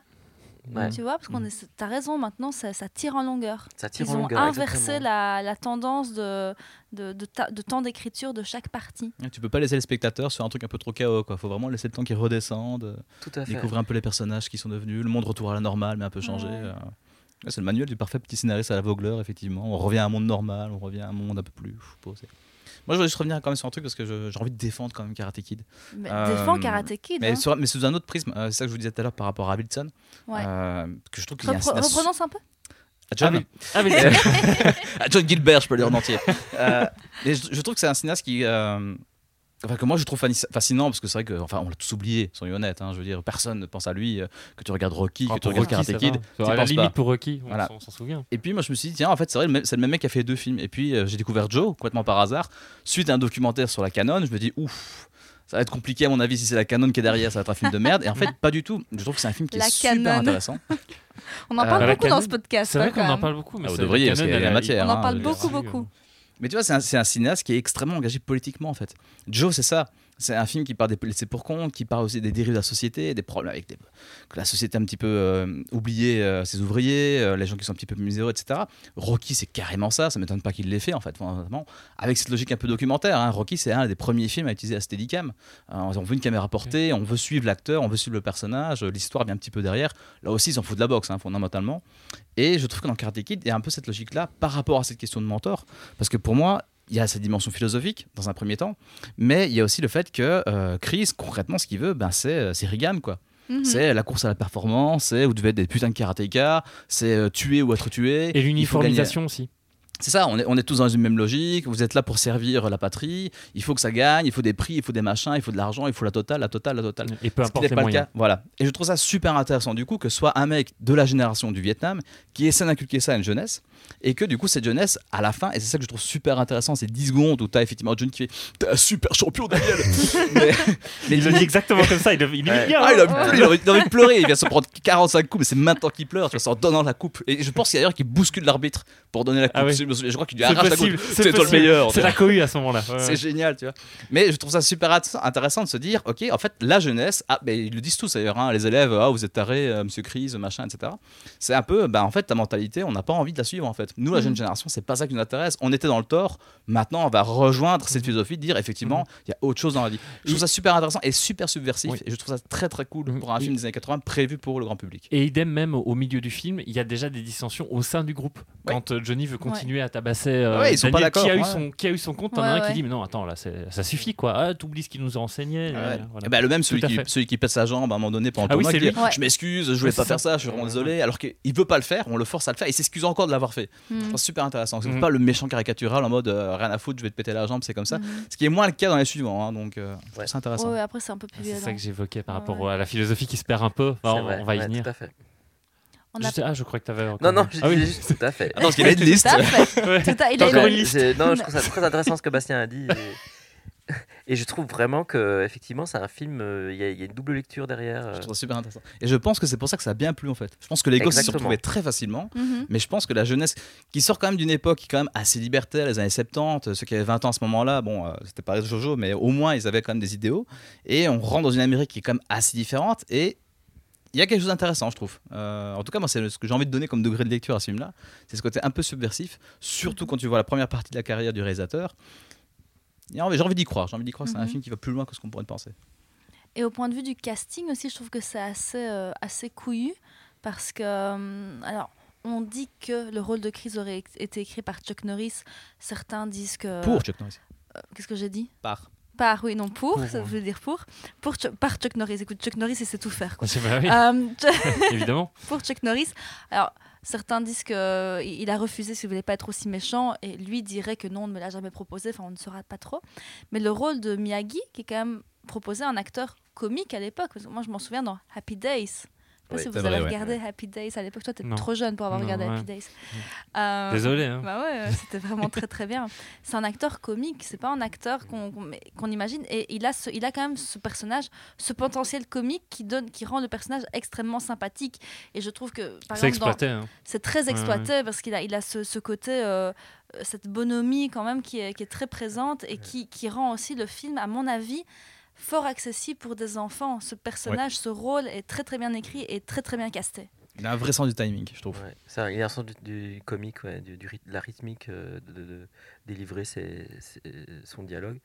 Euh, j'ai j'ai vu ou j'ai lu que, que il n'était pas du tout prévu au départ, que ça a été une longue, longue recherche. euh, et que et d'ailleurs il voulait même pas le voir parce qu'en fait euh, il n'y croyait pas le réalisateur et, et puis finalement euh, il était dans les derniers à passer parce que il y avait plus personne euh, dans la région pour euh, et, euh, et donc ils ont ils l'ont ils l'ont vu en casting et ça a été instantané Il- en fait euh, il a pris la voix euh, Pat comment il s'appelle son, son... Morita. Pat Morita. Morita, c'est ça. Ouais. Pat Morita a, mis- a- a pris cette voix euh, et, et il le dit dans une interview qu'il ne sait pas d'où c'est sorti, mais c'est comme ça qu'il a senti le, le- le- le personnage. Et euh, tout le monde a été bluffé par, euh, par, euh, par ce casting, et, et- enfin cette, cette audition. Et euh, ils ont tout de suite su que c'était lui, quoi. Ils l'ont- Mhm. ils ont- ouais, il était à peine sorti euh, qu'on lui a dit non, non, reviens. En fait, tu auras besoin du scénario parce qu'en fait, euh, C'est toi, qui, c'est toi qui l'auras. C'est euh, c'est une belle histoire. Et pas besoin d'apprendre à faire du karaté alors. Ah non, il faut pas Non. du tout de karaté. Bah hein. oui, ça se voit. euh, Parce qu'il y a quand même un- une scène où il bouge un peu. Il est obligé d'en faire, mais heureusement, ils exploitent le fait que Daniel est à moitié dans les vapes, alors on le voit sous son prisme à lui, comme ça on le voit pas Ouais, trop. fait, il Mais c'est moins flagrant que dans les autres quand même. Dans les Ouais. autres, c'est vraiment gênant parce que là, ils ont essayé de le filmer en plan large et tu sens qu'il est pas du tout karatéka. dans le premier, ils se sont dit, on va faire au montage. hein. c'est quand même très découpé. Mais ouais. euh, Avez-vous encore un- quelque chose à dire sur ce premier Karate Kid Ouais, Est-ce que notes. tu as une liste J'ai Ok, une ça, je de pas du réalisateur. Euh, non, non, je crois qu'on a, on a parlé de plein de trucs. C'était super intéressant. Bah, C'est très intéressant. Merci beaucoup de nous avoir reçus. C'était Ouais, Ouais, ça, on a fait sur un Voilà. film. Non, non, on continue. bah, on le meilleur. continue. Donc. On continue. Donc, Karate Kid 2. Cette suite, elle a été envisagée quelques jours seulement après la sortie du premier film en 84, qui a un succès énorme. Ouais, un carton. hein. Plus de 90 millions de dollars de recettes rien qu'aux États-Unis. On aimerait tous faire ça dans notre carrière. Euh, et en fait, le film débute avec une, une scène dans laquelle Monsieur Miyagi il fait face à John Kreese. Elle était au départ prévue à la fin du premier. Alors, ça, c'est une légende. Euh, apparemment, c'était pas du tout prévu que ce soit dans le premier film. Mais comme ça correspond fort à ce qui aurait pu être effectivement la fin du premier, tout le monde associe à ça. Mais apparemment, c'était pas du tout prévu. Par- Ouais. Contre, elle, était dans le, dans le scénario original. Ah, c'est possible. Ouais, ouais, donc j'ai eu en- mes mains. Le, non, j'ai trouvé. Tu- connais il du est monde. facilement trouvable sur internet, mais effectivement, cette scène est dans, Ah, est dans le scénario. C'est juste qu'elle n'a pas été tournée. ok, ok. Euh, mais euh, donc, ils ont repris la scène telle qu'elle, mais, mais euh, elle existait sur le papier.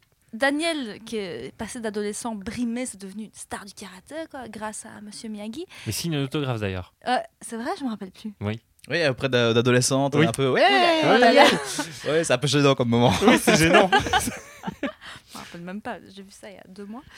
Euh, et donc, Monsieur Miyagi doit euh, retourner à Okinawa. Euh, et Daniel part avec lui. Genre, la mère, elle est méga cool, quoi. Tu vois, ok, part au Japon. euh, et vont, va se passer là-bas, donc, euh, 1, 2, 3. Si, je suis vraiment fatiguée, je suis désolée. Je mais- suis pas sûr que la mère soit au courant dans mes souvenirs. Elle En est fait, elle est même pas euh, dans le film. mais ça. elle, elle est quand même Mais elle est au courant, courant, elle est au courant. Elle est au courant, mais parce Et que c'est son final- pognon d'études qu'il utilise pour payer son billet Oui, d'avion. Non, c'est parce qu'elle accepte que, euh, comme elle jeune. doit euh, euh, à nouveau changer de ville pour le travail, elle accepte que Ok, ok. Dan reste avec euh, Miyagi. Voilà. C'est pas qu'elle doit s'occuper de son oncle. C'est dans le Ah, 3. c'est dans le trois. Voilà, je Ouais. mélange. Ah, c'est complexe. c'est hein. Et euh, Monsieur Miyagi avait autrefois quitté Okinawa euh, du jour au lendemain pour éviter un combat avec son meilleur ami, euh, Sato. combat euh, Un kumba. Un combat. combat Ah, pardon, un combat. je me disais, C'est l'accent liégeois, devait j'étais danser pas avec. euh, Excuse-moi, j'ai compris. Kumba. Est-ce qu'il pourra avoir son sous-titré, s'il vous plaît Je parle si mal que ça C'est con pour une, une podcasteuse, quoi. Une Une chroniqueuse. chroniqueuse, tu veux dire. Chroniqueuse. Une chroniqueuse. Euh, Donc, il, a, il est parti pour éviter un combat à mort qui devait avoir lieu pour laver euh, l'honneur de, de Sato. Et les deux hommes étaient épris de la même femme. On- on- donc, on se rend compte qu'il y avait une autre femme euh, que, euh, que son, son épouse euh, décédée. Et donc, ils arrivent à Okinawa. Ils sont accueillis par Shozen, le neveu de Sato, qui ne va pas être très très sympa avec notre Daniel Ouais. San. Et dès le premier regard, tu sens que c'est l'antagoniste, lui. C'est bam, quoi. Ouais. C'est bam direct. Bah, Il est assez sympa quand il, a- il les accueille, euh, tu Oui, vois. c'est le seul il moment, est- voilà, effectivement. C'est ça. Dès qu'il est il dans la voiture, qu'ils ont fermé on les portes. Sent, on sent, sent qu'il fini. est faux. On sent quand même qu'il est faux. Ouais, Ouais, ouais. Ouais, putain, ça t'es forte euh, pour. C'est euh, des gens soupçonneux. quoi. ouais. Ouais. euh, Moi j'étais là, genre, ah, il a l'air sympa C'est ce vrai gars et tout. Ouais. Ah non, direct. Non, Direct. Malgré sa chemise hawaïenne, vraiment. c'est vrai, il avait l'air. Non, non, non, non. Parce qu'il faut rappeler, Okinawa, c'est une, île japonaise, mais qui appartient. euh, Enfin, qui, est- ou sur lequel il y a plein d'Américains. a des bases Euh, américaines. ouais, ouais. C'est des bases américaines, exactement. Donc c'est c'est à part au Japon, en fait, effectivement. Qu'est-ce que vous avez pensé de ce film? De ce film 2 Mais tu, tu voulais pas dire, euh, raconter que- la suite? Ah, je dois raconter tout le film? À la fin, il meurt quand même. donc, euh, Ouais, non. Non, oui, rassure. Non, Non. non, il meurt pas à la fin. Non, mais parce que, parce que en fait. C'est vrai oui. qu'en en fait, oui, on, on ne sait jamais si on fait des résumés ou si on raconte tout Moi, le film j'ai tout raconté, mais en gros, euh, c'est. Ah, on sent que t'as. on C'est- sent que t'as Cache ta joie. non, mais c'est Non, parce mais ils sont au Japon, euh, euh, au Japon, enfin oui, ils sont à Okinawa. Pour. euh, Ils sont à Okinawa parce qu'il doit y retourner pour. que son père est malade. Le- Le, Le père, papa, de le Pat papa de, Morita, le père de Miyagi, ouais. Miyagi, de est, Miyagi. le père de Miyagi est, est souffrant Le père de Miyagi et il va y croiser euh, son son, Son amour némésis, de euh, jeunesse. qui est, ouais, dont il était il était amoureux de d'une Yuki femme et Yuki, son ouais. amour et son et son copain aussi et ils se sont promis un combat pour qu'on euh, d'honneur ou je ne sais pas quoi C'est ça. et C'est ça. euh, voilà Mais il y a une nouvelle fille dans l'histoire. Oui, parce Évidemment, qu'évidemment, Daniel. n'est plus avec l'autre, Ali. Ouais, Et c'est ça aussi, dans, dans, quand je te disais dans les représentations, le truc qui me dérangeait, c'est la façon qu'il a d'en parler et de, la façon dont c'est traité au début du 2, quand il dit Oh, euh, ah, qu'est-ce qui, qu'est-ce qui est arrivé à ta voiture qui est toute défoncée? Il dit Oh, bah, j'ai fait l'erreur de la prêter à Ali, évidemment, les femmes savent pas conduire. Et puis après, il lâche euh, Aïe, aïe, un aïe, truc aïe, du aïe. genre En plus, tu sais pas, elle me dit Ouais, elle me quitte, je te quitte pour un joueur de foot américain, ou je sais pas trop quoi. Mm. Je trouve que Mais- c'était super mal Mais amené. c'était prévu qu'elle soit dans le 2. Et Ah en oui. fait, c'est l'actrice qui a refusé de tourner dans le 2 parce qu'elle avait déjà dû interrompre ses études à Harvard pour jouer le premier. Et donc, elle a, elle a refusé. Euh, exactement Mais par exemple, voilà, cette séquence, voilà, c'est, des petits bouts de dialogue comme ça qui, chaque fois, me, je sais pas, je- dérange. me dérange parce que je trouve que c'est pas réaliste, que c'est euh, qu'il y a quelque chose même dans la vision de, de- de la relation entre eux qui fonctionne pas bien. C'est moins la question de la vision que de la facilité d'écriture pour moi. Ah Ça, oui. euh, ouais, tu, tu sens qu'en fait, il faut justifier que le personnage est plus il là. faut justifier. C'est souvent euh, mal, mal fait. hein. Et tu sens d'ailleurs, alors je reviens à nouveau sur le réalisateur, euh, mais parce que je trouve que sa mise en scène est assez intelligente, c'est-à-dire que tu sens que c'est le genre de séquence explicative qui le fait chier en fait, parce que quand Daniel raconte ça à Miyagi, en fait Miyagi est dehors, Euh, Oui. il, il est dans son jardin en train de faire un truc, etc. Et puis Daniel revient avec son costard un pour peu le dégueulasse, spectateur. voilà ça, et euh, il va chercher une boisson au frigo ou je sais pas quoi. Il se passe rien pendant 10 minutes, on se Mm. fait chier en fait parce que l'autre est en train d'expliquer pourquoi c'est pas là, machin, etc. Jusqu'au moment où Miyagi dit bah voilà, il faut que je retourne au Japon parce que mon père est malade. Et tu sens bien que voilà, il faut, faut Mm. combler les trous. Et c'est un truc que tu vas sentir très souvent, je trouve, dans le 2, encore plus que dans le 1. Et euh, Johnny devait aussi être dans le, le film. Donc, euh, Bah, il y est. Il est au tout début. Hein. Il est au Ouais, tout ouais, début, ouais, il devait début. être plus longtemps là. Ah oui. Il devait être un nouvel élève de Miyagi, etc. Vraiment jouer dans le film. Mais il s'est fait harceler et insulter par les fans qui en fait étaient, le détestaient. Et donc il n'est pas dans ce deuxième film pour ça. Il a- C'est Ouais, pour il ça qu'il il n'a qu'une scène. arrêter, ouais. Ouais, Ça, c'est pour ça. hein. Il, a- il y a eu euh, agression apparemment et tout. euh, Incroyable. Mais la, la scène dont on parlait là avec euh, c'est dans le 3 hein, avec euh, Miyagi et Chris. C'est dans le. Attends. Alors Ah, euh, euh, sur le parking. euh, c'est dans le 2. Non, C'est le Ah début non, du 2. Non, début vous, du vous trompez, vous vous trompez les amis, c'est dans le début du Non, non, Non, non, non, c'est je te dans, le dans le début du du 2. Chris veut casser D'ailleurs, il va utiliser un petit élément. euh, enfin, Ah à nouveau, oui, je, vais ouais, reprendre un peu vos- tes termes de scénariste. Il y a un pay-in Ah et un payoff avec euh, le passement de nez, d'ailleurs. Oui. euh, il le fait à ce Je moment-là. sais, en fait, c'est Et les, mains- les mains de Chris aussi qui frappent dans la vitre de la voiture, qui seront payées dans le ouais. 3 là pour le coup. En fait, euh, je dis, euh, je- en fait, c'est parce que j'ai lu que c'était c'est pas prévu de ce, ce voyage au Japon, n'était pas prévu du tout. Et le 2 devait être le 3 en fait. Oui, c'est ça. C'était la revanche de Chris. Voilà. Et, euh, et en fait, euh, ils ont changé de, de- voilà, ils ont changé de plan parce que le Johnny n'était pas libre et, tout ça. Et puis ils se sont dit bon, on va faire ce truc euh, dans un au Japon et qu'on va aller tourner à Hawaï. C'est tourné. C'est les- tourné à Hawaï, ouais. Et, euh, et donc voilà, c'est pour ça que j'étais un peu perdu avec cette histoire. C'est vrai Mm. que ça commence par ça. Mais ce qui, ce qui est Moi, quand même confonds- assez un peu. Pardon. Vas-y, vas-y, euh, Tu sais pourquoi je confonds souvent le 2 et le 3 Parce que dans les Tortues Ninja, c'est dans le 3 qu'ils vont euh, au Japon. non, je te jure. mais Ah, non, mais vraiment. ouais. Et c'est sérieux. En fait, je mixe ça dans, ma, dans mes souvenirs. Et donc, vu que dans les Tortues Ninja 3, c'est quand il part dans le passé, machin, bazar. Donc, pour moi, Karate Kid, c'est le 3, c'est à Okinawa. Ouais. Ça, ça reste Aussi un personnage de mentor euh, dans. Ah, oui, ah, j'adore. J'attends désespérément qu'on un fasse race, toutes les Tortues. Et saison 4, Tortues Ninja, euh, les vieux films, là, avec les marionnettes, là. Oui, Pitié. ben, Ah. On le fait? Euh, si tu veux, oui. Si je fais Si- Matrix, tu fais les Tortues Ninja? Oui, d'accord. Super. D'accord. Ouais. Mais en tout cas, pour. Et je vais me taper le Hobbit, les mais gars. pour hein. revenir. Ça Oh va là, c'est sale ça, hein. dit comme ça. Mais euh, Je Mais non. déteste. Mais non, non, en tout cas, pour revenir à ce deuxième film, en fait, je trouve que c'est quand même intéressant. Si euh, effectivement il y a eu des soucis et qu'ils aient fini par embrayer sur, ben, on va découvrir un peu le passé de Pat Morita, parce que, enfin, de, à nouveau de Miyagi, euh, parce qu'effectivement, je trouve que c'est un personnage qui est euh, super important, euh, super intéressant, et que moi, c'est peut-être encore le, le, le seul film, ce sera pas le cas dans les suites, où j'ai encore de l'accroche émotionnelle sur ce qui s'y passe, parce que je trouve qu'on va au fond de la philosophie qu'il a commencé à inculquer au, au personnage principal dans le Mhm. premier film. C'est vraiment en allant au Japon, il dit là on va aller aux racines de ce que je t'ai appris quoi. Et je, je trouve qu'il y a une belle continuité qui se passe euh, par rapport à ça, même s'il y a des longueurs. Mais le film est assez joli. Je trouve. Ouais. De le revoir, je le Et- trouve assez doux. Et puis la musique, quoi. euh, Mais et truc intéressant aussi, c'est que à nouveau, c'est un film qui est pas trop centré sur le combat, enfin quasiment pas du Ah, tout. nouveau. en fait. Ah, encore encore moins. Encore moins, Encore exactement, moins. parce que là, on va vraiment, c'est une espèce de drame autour d'un village euh, et d'un gars qui est donc l'ancien ami de, de Miyagi, qui est devenu entrepreneur et qui fait tout pour euh, mener la vie du ce village, un peu par, euh, par rancune personnelle, un truc un peu sale, euh, ou euh, voilà, tu vois, qui, en fait, il, il veut se venger, c'est devenu quelqu'un de mesquin. Et en fait, c'est ce qu'on va vivre, c'est la vie de ce village et comment ça va finir par s'arranger. Le karaté, c'est vraiment histoire de dire on met un combat à la fin du film, mais c'est Mais même gratuit. étonnant quand tu le revois maintenant de dire que c'est un film que tu as adoré étant enfant. Je trouve. Ce, ce deux particulièrement. Pour, euh, pour quel aspect? Je, je sais pas, je, je le trouve assez triste, assez, assez, assez lent, assez oui. contemplatif. Mais Mais c'est plus des problématiques que Ouais, d'adultes aussi, Ouais, tu vois. vois, ouais, t'as ça. adoré quand t'étais gosse, quoi. Mais est-ce qu'on aime vraiment le 2 tu vois, J'ai l'impression qu'en général, quand on en parle, toi tu l'as découvert au 2. cinéma, mais sinon c'est plutôt le 1 et le 3 que j'en retiens. Ah non, moi c'était Ah le, ouais, le 2, ouais, parce que- euh, J'adorais ce 2, quoi. Ouais, euh, ouais, Moi, je crois que le gros problème avec ce film, c'est. euh, là, je parle euh, en tant que scénariste, c'est qu'il y a, il y a un gros problème d'enjeu et l'intrigue est vraiment très, très, très, euh, très faible en fait. Mm. Euh, ok, euh, Miyagi rentre pour son, son père, on apprend cette histoire avec son amour de jeunesse et sa rivalité avec l'autre, mais il n'y a rien qu'à Il y a un annoncer. ventre mou, hein. C'est-à-dire que il le croise tout le temps et le gars lui dit pas, comme ça arrive après, j'ai noté, hein, ça arrive après 1h26 de film, il lui dit on va faire un combat et si tu, si tu, si tu te bats pas ou si ton. Je, je crois qu'il dit ça de son.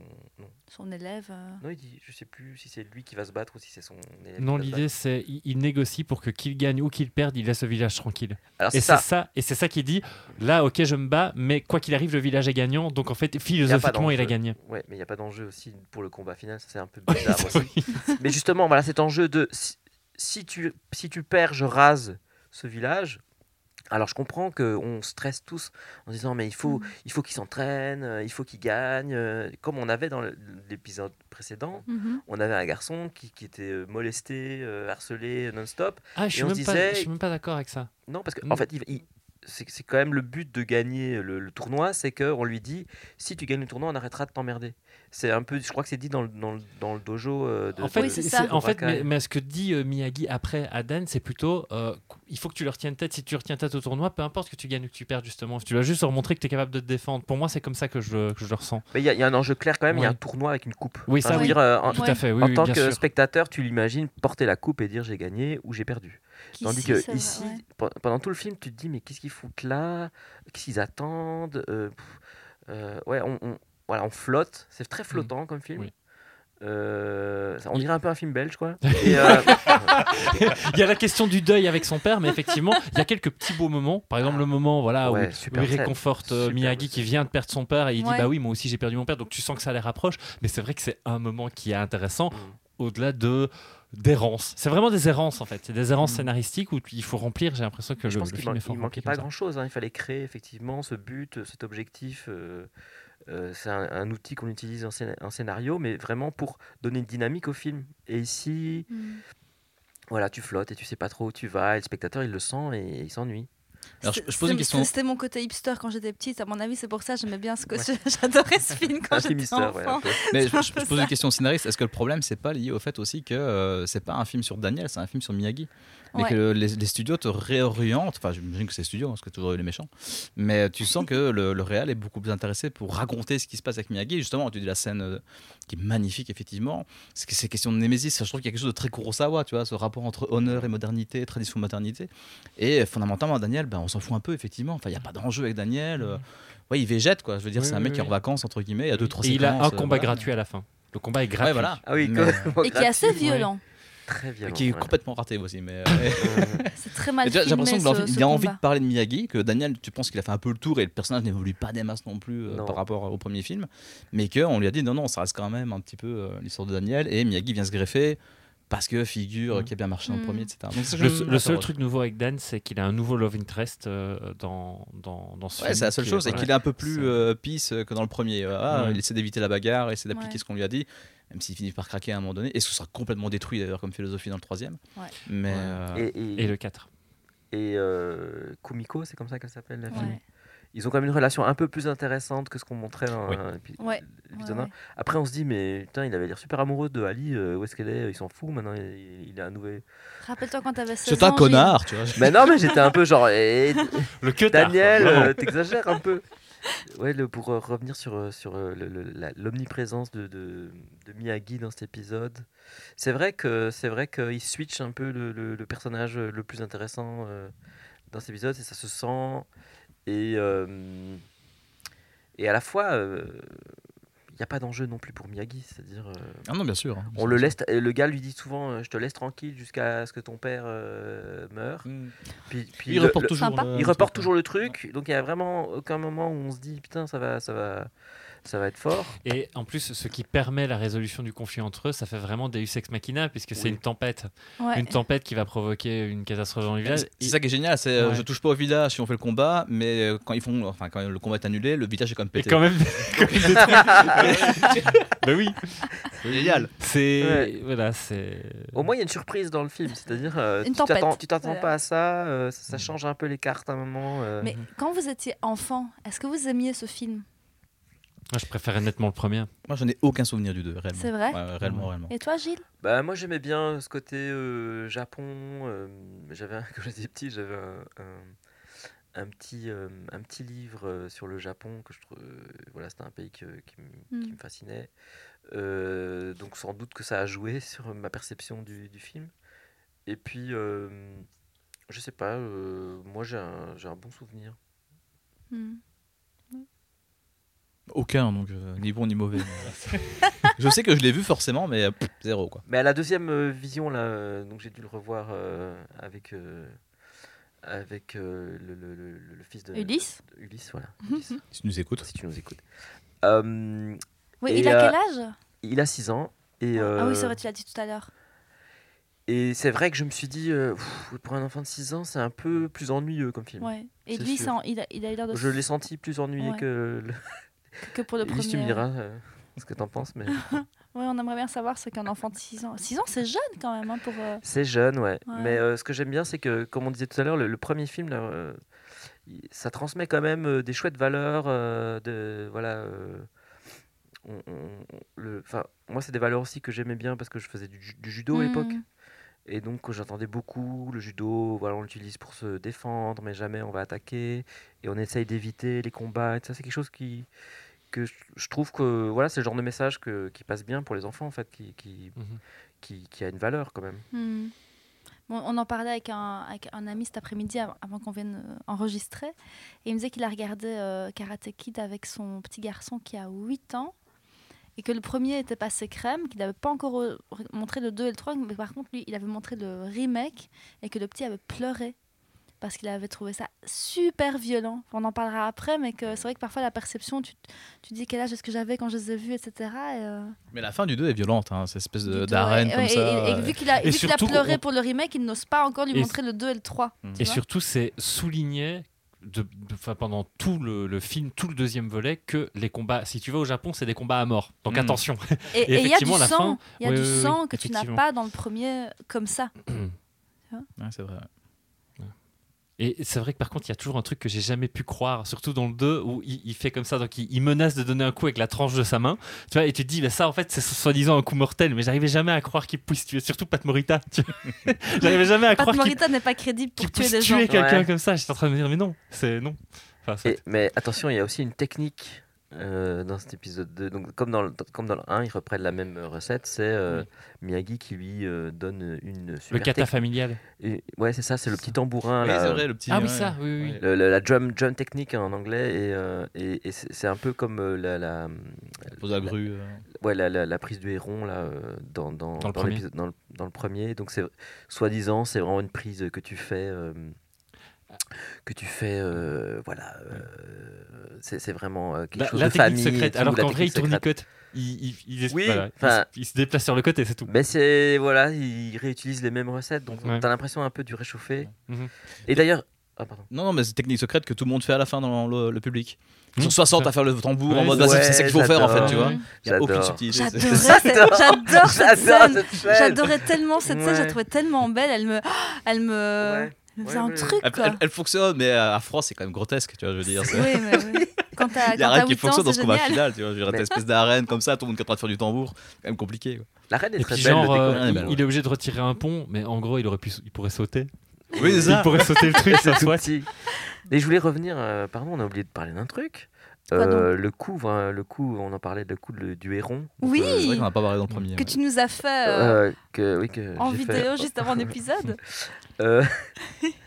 Que Ulysse fait très bien aussi, hein, je, je tiens à le dire. Qu'est-ce que je l'ai fait Je l'ai fait beaucoup dans la cour de récré, mais j'étais pas très crédible. Quoi.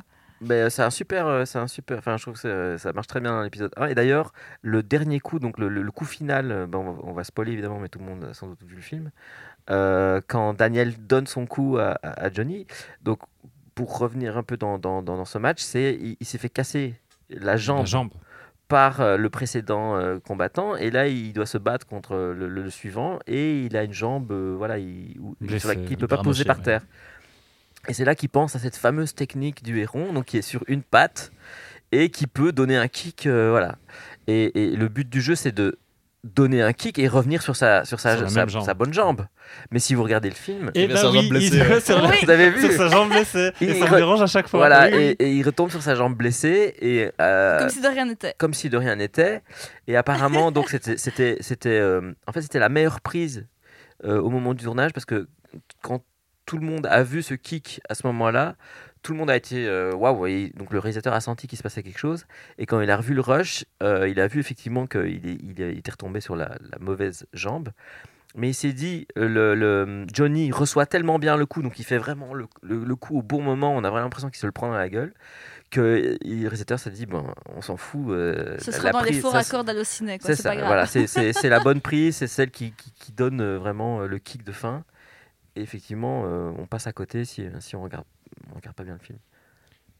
Le 3 On passe au 3 Ouais. Bon, alors le 3, euh, pour resituer, on, on est exactement un an après les événements du premier volet. Donc, euh, en gros, euh, c'est les événements du deuxième volet se déroulent quelques mois après le premier. Là, on est vraiment exactement un mois après. Et on découvre que le personnage de Chris, donc l'ancien mentor de Johnny, euh, retourne dans un dojo complètement vide. Les gens l'ont co- complètement tourné le dos. Il a perdu un tournoi et c'est fini. Cobra Kai est désavoué par l'entièreté de la population de cette ville. Et euh, là, il décide donc de quitter la ville et il va voir un de ses anciens élèves, un type qui a qui est une espèce de requin des affaires, un type qui a l'air assez méchant et qui est fan de karaté, mais genre vraiment pour faire souffrir les gens. Donc genre tu sens vraiment que l'enseignement de crise a, a fonctionné chez lui. Et euh, quand euh, Chris lui dit bah voilà j'ai l'intention de quitter la ville, de laisser tomber le, le dojo et tout, lui il a dit non laisse tomber, moi j'ai du fric, va euh, va te reposer à Hawaï ou je sais pas trop quoi et euh, je vais nous concocter une petite occupe, vengeance. quoi. Voilà, je vais nous concocter une petite vengeance pour essayer à la fois un de euh, et d'éloigner euh, Daniel de, de son mentor qui est Miyagi et de, de le faire revenir euh, au tournoi de karaté de cette année dans le but de se faire battre par un champion international qu'il est allé piocher euh, je ne sais pas dans quel pays C'est euh. le plan de méchant le plus compliqué des plans de méchants. c'est un hein. peu bizarre, hein. C'est assez c'est un peu- compliqué. hein. oui oui parce que Mais Sur il est- deux minutes du il film, t'as rien compris. quoi. oui mais le pire le pire c'est que il le décrit à crise et déjà à ce moment-là, je me disais, attends, attends qu'est-ce qu'il qu'est-ce qu'il cherche à faire exactement? Voilà. Donc en fait, il va se faire passer pour un gars lambda, mais qui connaît bien le karaté et qui était un ancien. Euh, C'était quoi un ancien Il, est- il était à la guerre avec Oui, des formateurs ou un truc comme ça. Oui, c'est ça. Ou qui a Il a, été fait la, la il a fait la guerre. du, du Avec Vietnam Chris, avec Chris. avec Chris, c'est ça, et qui dit ah oui, euh, il était pas sympa avec moi. Enfin voilà, et moi je connais aussi le vrai, la vraie sens du karaté un peu comme toi. euh, et il va même jusqu'à mettre en scène une fausse agression de Daniel San pour être son, son sauveur et qu'il accepte euh, en tant que nouveau euh, nouveau euh, euh, euh, sensei. Et aussi à côté de ça, ben euh, en, loose day, il, euh, engage une bande de, gros bras dans le but d'aller harceler Daniel San pour qu'il signe le papier disant euh, Oui, d'accord, je reviens défendre mon rôle de champion dans le truc. Effectivement, tout ça ne fonctionne pas Ah, très bien. Et- le mec est millionnaire, faut quand même le préciser. Le mec est est millionnaire, incroyable, il a plein de trucs. Non, mais les premières scènes avec lui dans son bain, là, c'est incroyable. C'est hallucinant. hein, Et il est censé avoir une quarantaine d'années et en vrai l'acteur il avait 27 ans alors que Ouais. celui qui jouait euh, Daniel. Daniel. en avait 28. Waouh, Ah, t'imagines? Ouais, waouh. Euh, À Ah l'époque, ouais. ouais. ouais. Et dans le premier 28 épisode, euh, il en a 22. euh, 23, 22, 23. ouais. euh, C'est ça. Et, euh, et donc voilà, et au- autour de tout ça, ben, en fait, lui, je crois qu'il a, il, il est censé commencer ses études et il décide de ne pas les faire parce qu'il veut monter un magasin de bonsaï avec, Ouais. euh, avec Miyagi, euh, dans le but de dire, bah voilà, c'est, euh, c'est, euh, il, faut, faut vivre, il faut vivre votre rêve et comme votre rêve, c'est un peu mon rêve, j'ai envie de le faire aussi. Euh, Il y en a qui marche. il y a- mais oui, c'est vrai. Alors, où il est, il, Et à est, côté- il est aidé par une nouvelle gonzesse exactement, Ouais. qui n'est pas un love interest ce coup-ci, qui est juste une amie Ah, c'est qui est juste incroyable. une amie ouais. et qui Ouais. Ah. Qui disparaît avant le combat. Et qui Ouais. disparaît avant Elle le combat. disparaît. Ouais, tu te dis, l'actrice, elle a dû aller sûrement tourner un autre truc, quoi. Genre, Alors, elle est plus là. alors euh. Bastien n'arrête pas de faire des grimaces depuis que j'ai commencé à résumer ce Non, film. ce film est Il génial. adore ce film. Il y a des choses qui te dérangent. Non, mais c'est un chef-d'œuvre. Tu- vois ça, tu fais exactement l'inverse, tu ne peux faire qu'un bon film. Tu vois, je trouve ça Ouais. génial, quoi. Mais euh, Et, il non, est- et visuellement, il est moche aussi. il est très très moche. Mais j'ai- envie de lui trouver quand même des circonstances atténuantes. À nouveau pour ce pauvre réalisateur, donc euh, je l'insiste à aller voir le début de sa filmographie. Euh, C'est comment mais- son nom? John Gilbert. Mais, John euh, Gilbert. Alvitsen. bien tenté. Mais euh, merci. Mais euh, non, parce qu'en fait, ce qui, euh, ce qui- en fait, ce qu'il faut pas perdre de vue quand même, c'est que oh, quand le premier Karate Kid sort en 84, on n'a pas vraiment en fait de films d'arts martiaux aux États-Unis. On a quelques films qui sont arrivés, mais euh, Jackie Chan a essayé deux trois fois, il s'est cassé la gueule, il est retourné à Hong Kong. euh, on est encore très très loin de l'époque euh, Polystory et autres. Donc ça n'a pas vraiment marché. Et puis le premier est arrivé. Et puis le deuxième est arrivé en mettant en avant le Japon, etc. Et si vous regardez un petit peu, alors c'est peut-être un raccourci extrêmement facile, hein, mais euh, Steven Seagal va arriver en 86-87, Bloodsport c'est 88, euh, Kickboxer c'est en 89, donc c'est un an avant euh, Karate Kid 3. Euh, Chuck Norris commence vraiment à, faire Ouais. les Delta Force, les portées disparues, vraiment aussi en 86-87. Donc je suis curieux de savoir en fait si, enfin on le saura jamais, mais est-ce que ça n'a pas aussi démocratisé cette idée de dire on peut faire aussi des films d'arts martiaux 15 ans après la mort de Bruce Lee? Euh, et que du coup, ça a amené toutes les dérives qu'on voit avec euh, tous les côtés caricaturales, parce que Bloodsport, c'est aussi euh, profiter du côté un peu exotique de, de Hong Kong, Kick- Kickboxer, Ça fait Street Fighter, hein. Voilà, exactement. Et je trouve que le 3, contrairement aux deux premiers, qui essaient quand même d'avoir une certaine esthétique, qui essaient quand même d'avoir une certaine singularité, malgré le fait que ce sont des films de commande de studio, le 3 ne fait que reprendre les mêmes ingrédients qu'on voit ailleurs. Mhm. Euh, J'irai pas dans le fait de dire que c'est subversif parce que le méchant a une queue de cheval comme Steven Seagal, mais, euh, mais c'est les, les mêmes critères. Enfin, je veux dire, c'est on force le méchant qui tombe sur l'interrupteur quand ils se battent dans, la- dans le dojo pour éteindre les lumières. Ça devient super dramatique avec ce petit faisceau de lumière qui tombe dessus dans l'ambiance qui est noire. Enfin, voilà, il y, a- il y a quelque chose de très très bizarre et ça c'est vraiment un film des années 90 pour le coup. Autant Mhm. les deux premiers Karate Kid font 13 Mhm. années 80, Mhm. autant je trouve que les autres, tu sens une influence quand même de ces films un peu nazes euh, qu'il y a eu avec Van Damme, avec euh, toute cette clique qui est arrivée à cette époque. Et puis c'est vraiment parce que c'est une suite de Karate Kid, mais vraiment euh, cette idée de dire on va se venger d'un gamin qui a gagné un tournoi. Enfin, j'étais là. C'est vous avez Oui, rien un, milliard, un, la un millionnaire qui Ouais. veut se venger Ouais. d'un gamin de 16 ans. Enfin, Voilà. Tu te dis, il ça. a vraiment rien d'autre à foutre. Oui, ce c'est gars ça. dans sa vie. C'est ça. À la limite, tu veux pas que ton pote se barre, rachète-lui un dojo. T'as plein de fric, je m'en fous, tu vois. Mais pourquoi Ouais. cette vengeance Mais surtout, il l'envoie en vacances à Hawaï Oui. et puis revient seulement fait ta vengeance. Il de faire un dojo à Hawaï ou une Mais non. Ouais, ça, c'est bizarre aussi. Mais ça, qu'il y a une énorme violence dans ce film, c'est vraiment oui, toute cette violence qui est axée sur un gamin en fait. Euh, Eh ben ça, je trouve que c'est- la partie la plus intéressante du film. C'est ce côté euh, descente aux enfers de, de, De Daniel. Dan- Daniel, ouais. de Daniel. Ça, c'est quelque chose qu'on n'avait pas vu avant. mhm. Euh, ça me faisait penser un peu, on en avait parlé dans, dans Retour vers le futur, l'épisode 2, qui est aussi Oui. euh, Mhm. où il va en enfer et il en revient. Un- Moi, je- ça m'a fait penser à ça. C'est ce. C'est cet épisode où effectivement euh, il est confronté à ses, à ses pires, euh, sa pire fa- face. En fait, Mais en fait, il oublie. assez- assez- En fait, si, sombre, si- ouais. si on refait le parallèle avec, par exemple, avec Star Wars Empire contre-attaque, là, il, il tombe du côté obscur. Exactement. et il en revient. Anakin, Ouais. ouais, c'est Anakin.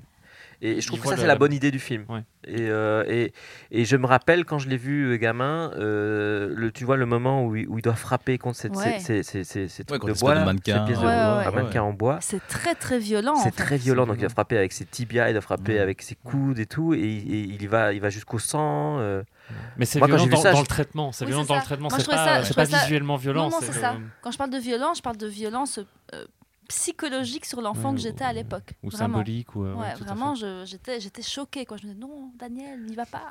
Ouais, c'est une image dont, dont je, quand je l'ai vu, je me suis, je me suis revu euh, euh, quand j'étais petit le voir et je me dis waouh. C'est- vrai que ça, c'était la- l'image Mm. la plus dark du film. C'est ce dont tu te souviens, en fait, du film. Ouais, évidemment. Et je sais aussi qu'il euh, et c'est j'ai l'impression que c'est le des trois films, c'est le seul où il, il demande le moins conseil réellement à, euh, à Miyagi, qui est Mhm. censé être son mentor, et Mhm. passe son temps à vouloir prendre des décisions tout seul qui s'avèrent à chaque fois être mauvaises en fait. Et même à l'inverse de ce que Miyake euh, lui dit. hein. Oui, c'est Ouais. ça. Miyake dit va à gauche, ouais. il va à droite. Et qui quoi, est, c'est- oui, oui, et Ouais, qui est euh, no- notamment euh, euh, cristallisé par une problématique autour du bonsaï, qui est le seul vrai bonsaï qu'il a ramené du Japon et qu'il Mhm. est allé planter dans une espèce de crique. Et il a dit voilà, ça, ça reste là. C'est c'est génial. Les deux qui font du rappel pour aller planter un bonsaï dans le caillou. Mais oui, Eh ben, moi, j'ai j'ai vraiment beaucoup aimé ce- cette histoire de bonsaï. Non, mais l'histoire est bien. Mais Non, les elle est- mise en scène fonctionne pas. Non, non, mais c'est enfin, c'est tout est over the top dans ce, dans ce film. Mais, mais cette histoire du, du. Il va chercher le bonsaï que, que, que, que, que Miyagi a été Dans le but de le foutre il y a vendre. 20 ans euh, dans ce truc.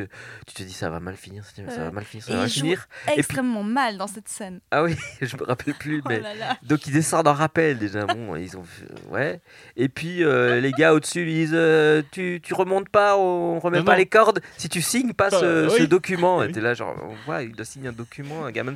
oui, Et puis la marée est là. Donc la marée se arrive. décider Ça une, ça c'est voilà ça c'est une bonne complication en tant que scénariste. Tu fais ah ouais putain la marée. C'est Bah ouais, encore crique, problème de météo, hein, comme, comme la tempête dans le dos. Bah ouais. Tu sens que c'est. Et donc il accepte et donc tu te dis oh ça va il a, il a sauvé le le, le, bonsaï. le bonsaï. bonsaï et non en fait le mec le craque en deux.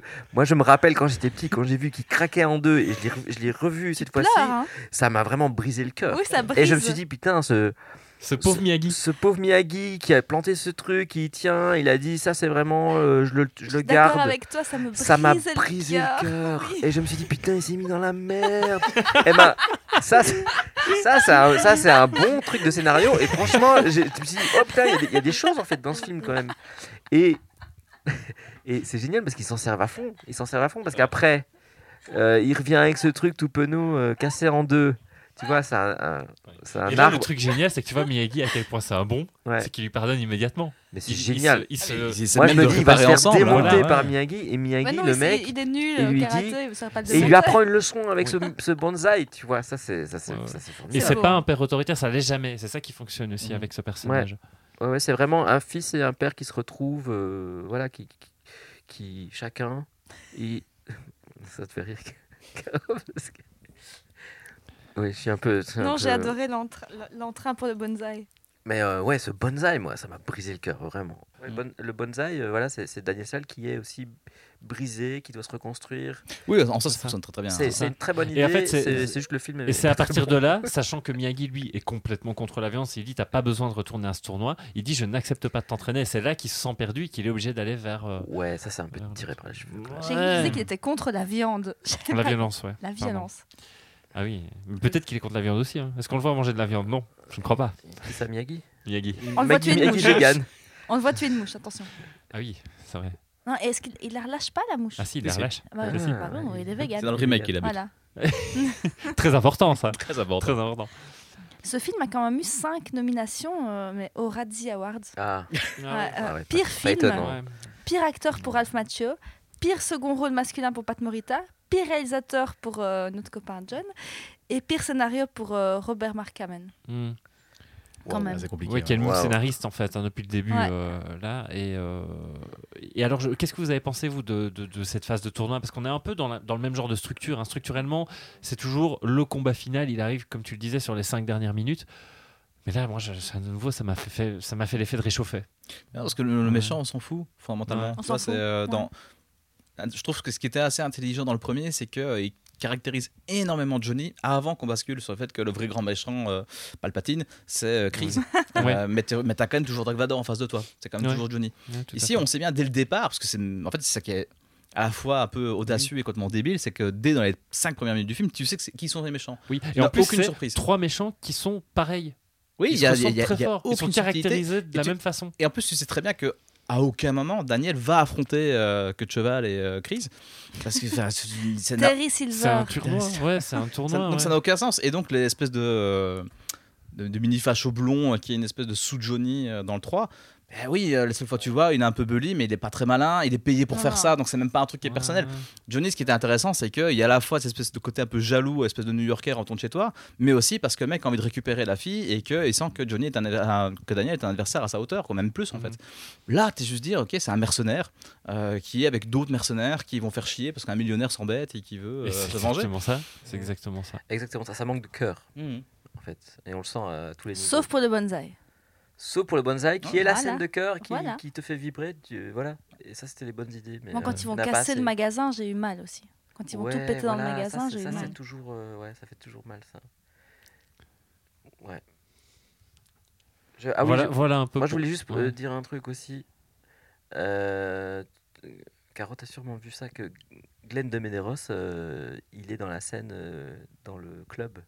Tu vois qui c'est Glenn de Medeiros, le chanteur? Qui, ch- qui chantait avec Elsa Oui, oui, sauf que sa carrière, elle a commencé euh, plus tard que. euh, J'avais lu ça, euh, que sa carrière, elle a commencé en 87 et que le film est censé se passer avant 87. Il y a un, un problème Ah, ça. temporel. Ouais. Parce que ouais, moi quand je l'ai vu, je fais ah mais c'est Euh, lui moi, je et l'avais- tout. ouais, un roman d'amitié. J'adore cette Mm. chanson, je la, je la chante en karaoké. Euh, non, moi je, je ne connaissais, moi, je ne connaissais pas, donc j'ai, lu l'anecdote, mais euh, que tu m'en parles maintenant, mais je, je n'ai pas reconnu personne. Par contre, il y a Ross de Friends dans de Karate Kid. ça, je crois que Ah, c'est une légende. on sait pas je si vois l'extrait, je vois l'extrait. J'avais ne mis ouais. pause, hein, je mets Ouais, pause à chaque ouais. fois. À Mais on reconnaît c'est- pas David Schwimmer. Je crois pas, je crois pas que David. Schwimmer est dedans. c'est quoi, il est dans, il serait dans le. En fait, il y a une légende serait dans le comme quoi David. Schwimmer, c'est dans le premier Karate Kid, serait un des élèves. euh, Mais que tu vois sortir d'une classe à un moment, c'est super fugace. Euh, impossible de savoir si c'est vrai ou pas. Ouais, genre tu peux mettre On va appeler. David Schwimmer en fait. Bah oui, c'est oui. Mais par contre, dans Karate Kid 2, tu as euh, l'acteur noir qui joue Dans euh, Walker Texas Rangers. Euh, oui. Ah ouais, c'est- euh, où ils doivent péter les morceaux de glace dans le bar, euh, les gros blocs de glaçons euh, Oui, pour les oui, casser, à etc. Oui, Euh, si, oui, c'est vrai. Ouais, ouais, Oui, qui, oui. qui est genre, je pense, deux ans, trois ans avant Die Hard où il joue le- l'informaticien, Ouais. et euh, quatre ans avant euh, Walker et Texas Rangers. Et, Vous pouvez lier, et- tu vois, là, on revient à Jack. Norris à chaque fois, et dans. 2, il y a Biddy Wong aussi. Et en plus, voilà, Il y a- effectivement, ouais. C'est marrant, hein, ce, Ouais. ce creuset qui était euh, Karate Kid Et 2 tout, pour tout plein était de là, carrières. tout ouais. était là. Donc C'est voilà vrai, c'est que c'est un épisode qui manque de cœur, qui manque de. Et puis t'as as Daniel qui est. il est quand même relou quoi. Il est quand même. euh, il est pas cool. Il, il est Sa crise d'adolescence fait 28 sa ans. crise. ouais. C'est Ouais. ça. T'as vraiment l'impression qu'il fait sa crise. de Il il est censé en avoir 19 hein, dans le film. Mais, euh, Ouais. Ouais, mais tu te dis c'est un peu trop tard pour euh, commencer Mm. à être, à être, euh, aussi. euh, mais il est lourdeau, quoi. Dans le 3, il est lourdeau. Ouais, il est Mais tu vois, c'est ce qu'on disait par rapport au 1 et au 2, c'est que tu sens euh, le 1, il est, tu sens quand même nettement l'évolution. Dans le 2, il essaie d'appliquer les préceptes qu'on lui a donnés. Dans le 3, bah les couilles quoi. Rien à foutre. C'est Ça, vrai, t'as euh, l'impression ouais, bah, qu'il n'y a pas eu les deux premiers. on s'en fout réellement. Ouais. C'est non, c'est un gamin un peu capricieux qui aime pas dire ce qu'on va Ouais. faire. Ouais, il est agaçant. Il y a ça et, et, euh, Miyagi légèrement démissionnaire et tu comprends pas forcément trop pourquoi. Ça, Il a perdu son ça père, Vincent. forceps dans le, dans Oui, dans le 2, ça va. Bah écoute, euh, on s'en remet parfois pendant, après plusieurs années. hein. Oui, ça va. Alors, ensuite, en anglais, c'est The Next Karate Kid, sauf que en français, ils ont traduit ça par Miss Karate Kid. Aïe, aïe, aïe. Euh, nous sommes en 94 et c'est réalisé par Christopher Kane. J'ai juste trouvé que c'est le père adoptif de Dean Kane, Superman dans Lois et Clark. Je n'ai trouvé que ça sur cette personne. c'est très intéressant. Waouh. John euh, Avildsen devait initialement réaliser le film, mais il a préféré euh, le film euh, 8 secondes euh, sur Len Frost, la légende de Rodeo. Vous avez vu ce film? Non, moi non plus. Euh, avec Luc Perry. C'est un film avec Luc Et on a, Perry. on a raté Ah, ça. Waouh Je pense qu'on a, on a raté des choses. Euh, en plus, il n'avait pas trop apprécié le tournage euh, de Karate Kid 3, apparemment. Donc, euh, Pourquoi? On se demande. On hein. se demande. hein. Je pense qu'il n'a surtout pas aimé ses nominations, ses nombreuses na- nominations aux Razzie Awards. Euh, Attends, ils enchaînent à l'époque. Hein. Je veux dire, il fait quand même Rocky 5, qui fait quand même pas mal de merde hein, dans les années 90. Donc, euh, C'est pour ça. Quoi, Rocky 5, ça va. Arrête. Ça va. On fera aussi les Rocky au On fera les Rocky, hein. bien sûr, bien sûr. Là, On te réinvitera pour les Rocky. hein. Ah, je suis chaud pour les Rocky. hein. Ouais. Je me suis déjà tapé Cobra, putain. Alors, il y en avait qu'un. Il y avait, il y avait un seul Cobra. Il y a combien de Rocky? 5, 6 Il y en a 6, Sept, plus les Plus Creed. quinze. les Creed 3. Oh putain. Alors, le scénariste change également. Euh, ça va être Mary Lee qui joue euh, non, Marc, Marc Lee, je ne sais même pas note- lire mes notes, qui joue dans La saveur des ramen. La saveur des ramen. Oui, j'ai un peu cherché des, des des infos. super hein, mais- anecdotes. Mais hein, non, c'est pas une anecdote, c'est c'est le- c'est la- c'est pas une C'est vrai, anecdote. c'est vrai. C'est le CV de, de l'équipe euh, technique. Euh, alors, Hilary Swank, qui joue Miss Karate Kid, elle n'est pas connue à l'époque. Elle avait juste joué dans ce magnifique film que j'espère que vous avez vu, le film Buffy contre les vampires. Avez-vous vu le film Buffy? Au départ, c'est un film. Avant Je la série. que non. Incroyable. J'avoue que non, non, j'ai vu ça dans sa. Il faut que tu filmo, vois ouais, ce film. Je C'est ne savais même inc- pas qu'il y avait un film avant la Il série. est dingue. Il est vraiment dingue ce C'est film. déjà Joss Whedon, hein, si je me souviens bien. Ouais, ouais, ouais, c'est euh, c'est compliqué. Mais il est vraiment très très bien. Mais Pat Morita est toujours euh, là-dedans. Et euh, Michael Aaron, Ironside est venu se perdre dans ce film. Ouais, totalement. incroyable de le voir là. C'était. euh, C'est faussement incroyable, il a fait beaucoup de merde aussi quand Ouais. même. hein. C'est rude, J'adore hein. Michael, mais voilà, tu vois. C'est rude, c'est quand même rude. Euh, et ce film a également reçu une nomination aux Stinkers Bad Movie Awards dans la catégorie La suite que personne ne réclamait. Euh, c'est assez beau. Heureusement, il nous reste la musique de Bill Conti, qui est quand même toujours là et qui Oui, nous signe une, BO assez, euh, assez, euh, assez jolie. Euh, donc l'histoire. Monsieur Miyagi, il est à Boston pour une cérémonie d'hommage aux soldats nippo-américains qui ont combattu durant la Seconde Guerre mondiale. Après la cérémonie, il va donc manger chez Louisa Pierce, la veuve de son commandant de régiment. Et ils sont à table et arrive cette connasse adolescente insupportable qui débarque comme ça, la- sa petite fille. Elle habite sous son toit parce que Personne Ses ne parents- comprend. ses parents sont morts. Donc euh, elle, est, elle est vénère quoi. Elle le dit de manière super subtile d'ailleurs. Oui, hein. c'est vraiment. je- On l'a regardé avec, avec mon amoureux et il a dit Ok, on place les personnages. On a genre, mes parents sont morts Alors je suis énervée. Euh, Ouais. Elle est vénère. Elle est méga vénère. Et Miyagi propose donc à Louisa de prendre des vacances et de s'occuper d'elle. Ok, tu l'es. Ok. Ok, écoute, je t'ai plus vu depuis genre 50 ans. T'es un vieux type, Je célibataire. vais m'occuper de la maison Je- et de ta fille. Et de ta fille, et de ta petite fille, hein, la petite Mais adolescente. il est comme ça, Miyagi. Il est sympa, il est. C'est comme ça qu'il est. Ça, je l'ai reconnu dans ce film. Voilà, ça m'a fait plaisir. Évidemment, évidemment, la petite fille a des bases de karaté grâce à son grand-père, donc le commandant de régiment de Miyagi. Et elle est la successeuse non officielle de Ghost Dog, parce qu'elle élève des oiseaux sur un toit. Voilà. C'est- Ah ouais, c'est c'est- bien vu. c'est bien vu, magnifique. ouais, Ah oui, oui, c'est vrai. Ah. Bien joué. Ah ouais. Directement, Ouais, j'y ai pensé. Ça quoi. C'est- franchement, ouais. Ghost Dog, en fait. euh, voilà. Il a C'est rien quoi, inventé quoi, quoi. Ah, Ah, non, c'est l'alarme qu'on entend. Oui, très casse. ok, d'accord. Euh, donc voilà, alors, qu'avez-vous pensé de Miss Karate Kid? Ce nom me débecte. C'est pas possible. Moi j'aime bien. Ah, J'aime bien. T'aimes bien le film ou t'aimes Ouais, bien le bien titre? le traitement Oh du personnage non. féminin ou J'aime Ouais. bien. Non, en fait, j'aime bien parce que, euh, alors tu sens qu'il y a des poncifs qui sont obligés de respecter parce que, évidemment, ça vient pas de nulle part, il y a le premier film. Donc c'est pour ça que je pense que cette espèce de milice euh, pseudo-fasciste qu'il y a dans le lycée. Très pseudo, ouais. ouais, ouais, ouais, ouais. Mais franchement, donc chaud. on est hein. d'accord que, que donc il y a un type qui C'est des qui- néo-nazis, qui, quoi. qui est à la tête de de- de- de- de- de- d'élèves D'une milice. qui, qui- qui ont une milice qui font étrange. régner l'ordre dans l'école. C'est très étrange. Et- on est d'accord. on est d'accord. C'est- Lui, c'est le sosie non officiel de Greg le millionnaire. Oui. Ah, Il y a un côté Ouais, comme ouais, ça. Il y a un truc. Mais en fait, ce que je trouve intéressant, c'est que même si ça, tu as l'impression que ça arrive en surcouche de façon super artificielle, je trouve que c'est intéressant de se dire, dans ce film-là, on va vraiment centrer sur, on a un personnage qui vit une espèce de crise d'adolescence et en même temps un deuil difficile, et euh, on reprend... euh, Pat Morita dans le rôle qu'il avait vraiment dans le premier, qui est d'aider euh, quelqu'un à passer outre un traumatisme, euh, même si là c'est beaucoup moins subtil que ce qu'on pouvait avoir dans le premier, où tu sentais que Daniel, un de ses multiples problèmes, c'est peut-être qu'il y avait un père absent, mais c'est qu'il y avait aussi d'autres choses. Là, c'est vraiment. je, me recentre sur moi-même et qu'est-ce que je fais? Heureusement qu'il y a Miyagi qui est là, quoi. C'est un peu ça. Alors, dans la version française, je sais pas si vous la regardez en français ou en anglais, Miyagi il a perdu toutes ses notions d'anglais-français. Il parle encore moins bien. Le, le doublage est abominable. Ouais. C'est super. Ouais, C'était la première fois que je le voyais, j'ai vu en VO. Oh là Ça là. passait, ça Non, moi, passait j'ai regardé, regardé en français, Ouais. mais euh, petit cata quoi. Il sait plus parler. Là, genre, il a tout perdu. Ok, c'est- bizarre. le, ouais, ouais, le, le doublage est, est catastrophique, limite un peu caricatural quoi. Et vous, euh, vous avez pas aimé alors? Euh, Ah, j'ai pas. Attention, moi j'ai pas Ah dit oui. que j'ai pas aimé, je n'ai Ah. pas encore tout dit. hein. Ok. Mais vous d'abord, nos, nos- nos précieux invités. Qu'en avez-vous pensé? Vas-y. euh, Je sens que moi, ça va j'ai trouvé ça particulièrement mauvais. C'est laid surtout. Euh, c'est les... Enfin, Hilary Swank, elle, elle- elle- elle est à fond, elle y croit, elle s'est entraînée, tu sens. le- Premier, premier grand rôle. quoi. premier grand rôle, euh, voilà, tu... Mais quelle galère quand même euh, dans ce film, euh, effectivement, comme, comme tu disais, euh, je comprends pas ce personnage, je ne comprends pas l'histoire, je sais même pas euh, qui- qui- qu'est-ce qu'elle est censée faire, se battre contre, qui, quand, pourquoi. euh, Enfin, il y a... De nouveau, c'est flottant, mais là, euh, c'est c'est flottant et en plus, les scènes sont nulles et moches. Et, et l'univers de l'école, pff, hyper caricatural, pas très intéressant. je- J'avoue que je j'ai pas du tout compris ce film. Mais il y a un basculement dans ce film quand même pour moi. Il y Les a ba- cranberries. Les quoi? Les cranberries. Le moment où ils sont dans le monastère, qu'elle met de la musique Ouais. et que les moines commencent à danser et à faire la fête, Ouais. là pour moi le, film il prend une tournure comique incroyable. Oui, parce que ça se prend très au sérieux euh, depuis ah le oui, début. c'est- ouais. t'as rien de drôle. Même le personnage de, de Miyagi, il est, il est pas drôle, il est, il est, il est t'as l'impression que c'est un vieux gars qui t'emmerde. Ouais. Là, dans le monastère, quand il commence à danser, je me suis dit, oula, on est parti quoi. Mais elle, elle est pas drôle. Euh, elle elle s'occupe d'un- d'un d'un aigle.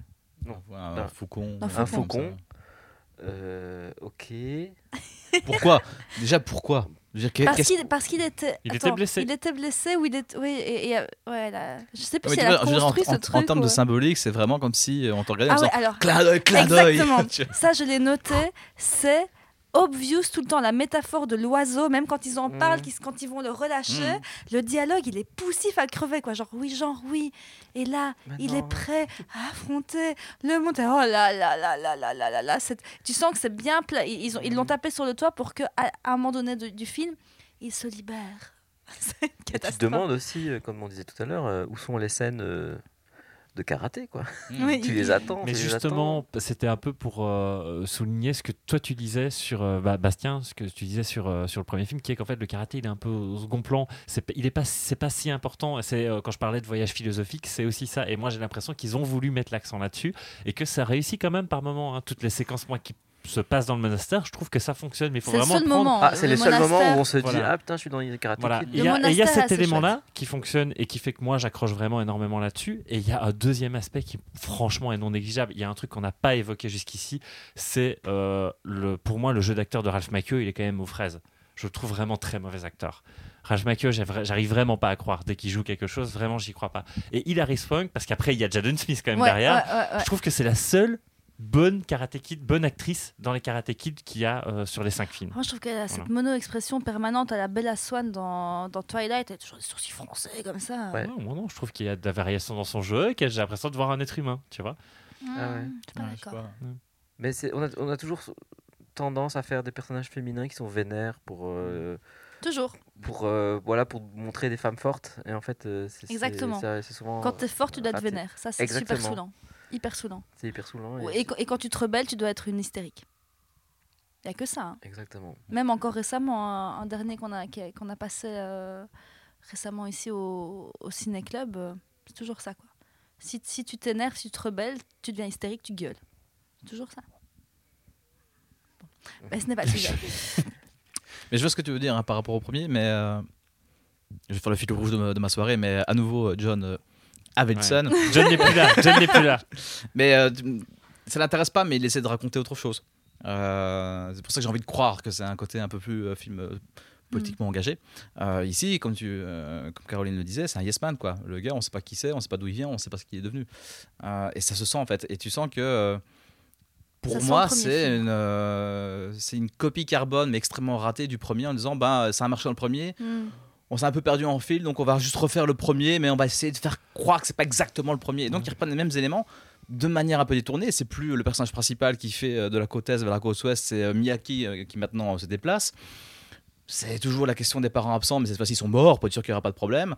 Mais en soi, euh, pff, ouais, il y a- Et il y a un autre problème, c'est aussi la philosophie de Miyagi qui est complètement mise à mal dans la dernière réplique qu'il dit dans le film, où il dit, euh, cette fois-ci, il lui dit, euh, ouais, t'es pas toujours obligé de te battre, mais si tu dois te battre, arrange-toi pour gagner. J'étais là, quoi Qu'est-ce que tu viens de dire là? Ouais. Mais il y a aussi cette très très belle réplique de, du, du, méchant menteur qui dit, en français, c'est T'hésites surtout pas, tu la butes. Incroyable, Ouais, ouais. Oui, incroyable. mais c'est Michael Aronsai qui le dit, donc ça va. Ouais, mais c'est euh, ça va. c'est d'une violence quoi. Non, mais il n'y a rien qui va dans ce film. Enfin, je- Mais ce, film, ce film est d'une violence. Sauf euh, la danse des moines, vraiment. Et j'avoue que alors. j'ai. bon, c'est peut-être une côté histoire perso, mais le... la danse de Miyagi avec la meuf. Putain, j'ai oublié son prénom, quoi. Comment elle s'appelle dans le film? Hilary Ah, je sais plus. J'ai oublié, c'est Ouais, cette danse un peu awkward là entre deux. Et ben moi j'ai trouvé ça super touchant. Le Mais côté euh, pa- papa. C'est euh, lui qui était super touchant. Elle s'appelle mais, euh, Julie. lui s'appelle Julie. oui. Mais moi j'ai trouvé ça. Quand il lui offre sa robe de tepu, hein, je suis désolée. Bah oui, mais c'est ça qui est étrange. c'est en un fait. peu bizarre. En fait, on dirait qu'il offre une robe. Et puis qu'il est là. oh, c'est un peu. Sugar Daddy quoi. Il un peu ce bizarre. bonsaï. Tu vas Ouais, être très ouais. jolie dans ce. Ouais, t'es là, genre, mais y a- non. y a et un puis il côté lui un dit peu Est-ce que tu veux danser? T'es là, ouh là, Ouais, je y a un côté awkward. un petit peu. Mais le moment de la danse euh, vieux papa avec. euh, allez, j'ai trouvé ça un peu touchant quand euh, t'as la caméra qui s'éloigne, comme ça ils sont par la fenêtre. Et alors t'entends qu'ils parlent. Sauf que dans la fenêtre, tu vois qu'ils parlent pas, c'est magnifique. Mhm. Tu les entends parler, mais on les voit pas parler. C'est, allez, t'as un côté awkward et touchant à la fois. Ouais, c'est vrai que quand la, la scène commence, j'étais un peu. Genre, assez- Moi, c'est la robe qui m'a choquée en fait. Moi, je m'attendais à ce qu'ils oui, prennent une, une robe de, une robe de, enfin, les, les robes de bal que tu vois dans les films américains. Là, elle est méga courte, genre, Ouais. salut. Mais oui, tu, Ouais, tu- peu- ouais, en fait, te dis l'émancipation de cette gamine, elle Mhm. passe par. euh, Par Miyagi Être, qui va euh, lui acheter Miyagi- une robe. En plus, la scène est creepy quand il va tout seul dans le magasin Oui. de robes. Et qui, moi, moi et qui j'aurais pas, explique la taille, je sais pas. j'aurais- peu- non, moi j'aurais pas, trou- j'aurais trouvé ça creepy si la robe n'avait pas été celle-là. ouais, elle est, elle hyper sexy cette C'est ça. En fait, j'aurais pas trouvé ça du tout creepy parce que quel père ou quel père de substitution va acheter ce genre de robe à sa gamine de 16 ans? Elle a Personne. 16 ans, quoi. Tu- vois ça, tu dis, tu sors pas comme genre, ça. wow, euh, Ouais, c'est un peu limite C'est quoi. un peu. euh, Cette robe ne va pas. Non, euh, surtout, ça, ça ne va pas avec, enfin, je trouve, le, le, le film. Non. Si tu dis, ah, ah, je suis dans, dans ce film de proms euh, américaine là, je, je croyais qu'on parlait d'autre chose en fait. Et euh, je sais pas, si elle avait pu briller différemment dans, ce- dans, dans, dans, dans, cette- dans, cette, dans ce bal. Hmm. Mais non, en fait, euh, elle brille juste par sa, sa belle toilette, comme toutes les autres filles euh, Mm. lambda. Et tu te dis, mais Mm. en plus, ça ressemble pas du tout au personnage, quoi. J'ai l'impression que moi, euh, je pensais que quand il allait amener la robe, elle allait dire, mais c'est quoi cette robe? C'est pas du tout moi? Ouais, il y, a- y un truc à ce moment-là qui bascule. Qui, Mhm. on dirait que la fin, euh, vraiment, ils se sont dit, allez, on y va, quoi. Et puis là, c'est, comme tu dis, c'est- il n'y a plus du tout de philosophie. euh, Ouais. tu te défends, quoi. C'est, vas-y, Ouais. tu. Et le truc, un peu gueules, étrange, le truc un peu étrange, c'est de se dire on a une, un perso féminin, alors comment on va créer, lui, lui créer un antagoniste? Et en fait, l'antagoniste, il est plutôt en opposition avec le mec qu'elle veut se faire. C'est ça aussi qui est Ouais. bizarre, c'est Ouais, que ça, le, pro- premier bizarre. duel, ça se fait d'abord avec le mec qui euh, est censé être un, juste un love interest à la base, euh, tu vois Et c'est elle qui arrive après pour dire ah non, regardez, je vais vous montrer comment on fait du karaté. Mais du coup, je serais curieux de t'entendre sur le. Parce que tu parlais par rapport etc., le, le problème de la caractérisation des personnages féminins. Ouais. Euh, je suis quand même curieux de savoir comment tu Ouais. vois les choses. Là, que là, je le préfère nettement dans- comme ça, dans le 4. dans le 4. ouais, Parce Ah, que pour là, moi, c'est une je te promets- catastrophe. Là pour, le moi, là, pour le coup, c'est l'objet de victoire, c'est euh, le personnage Ouais. principal, ce qui est quand même Ouais. problématique.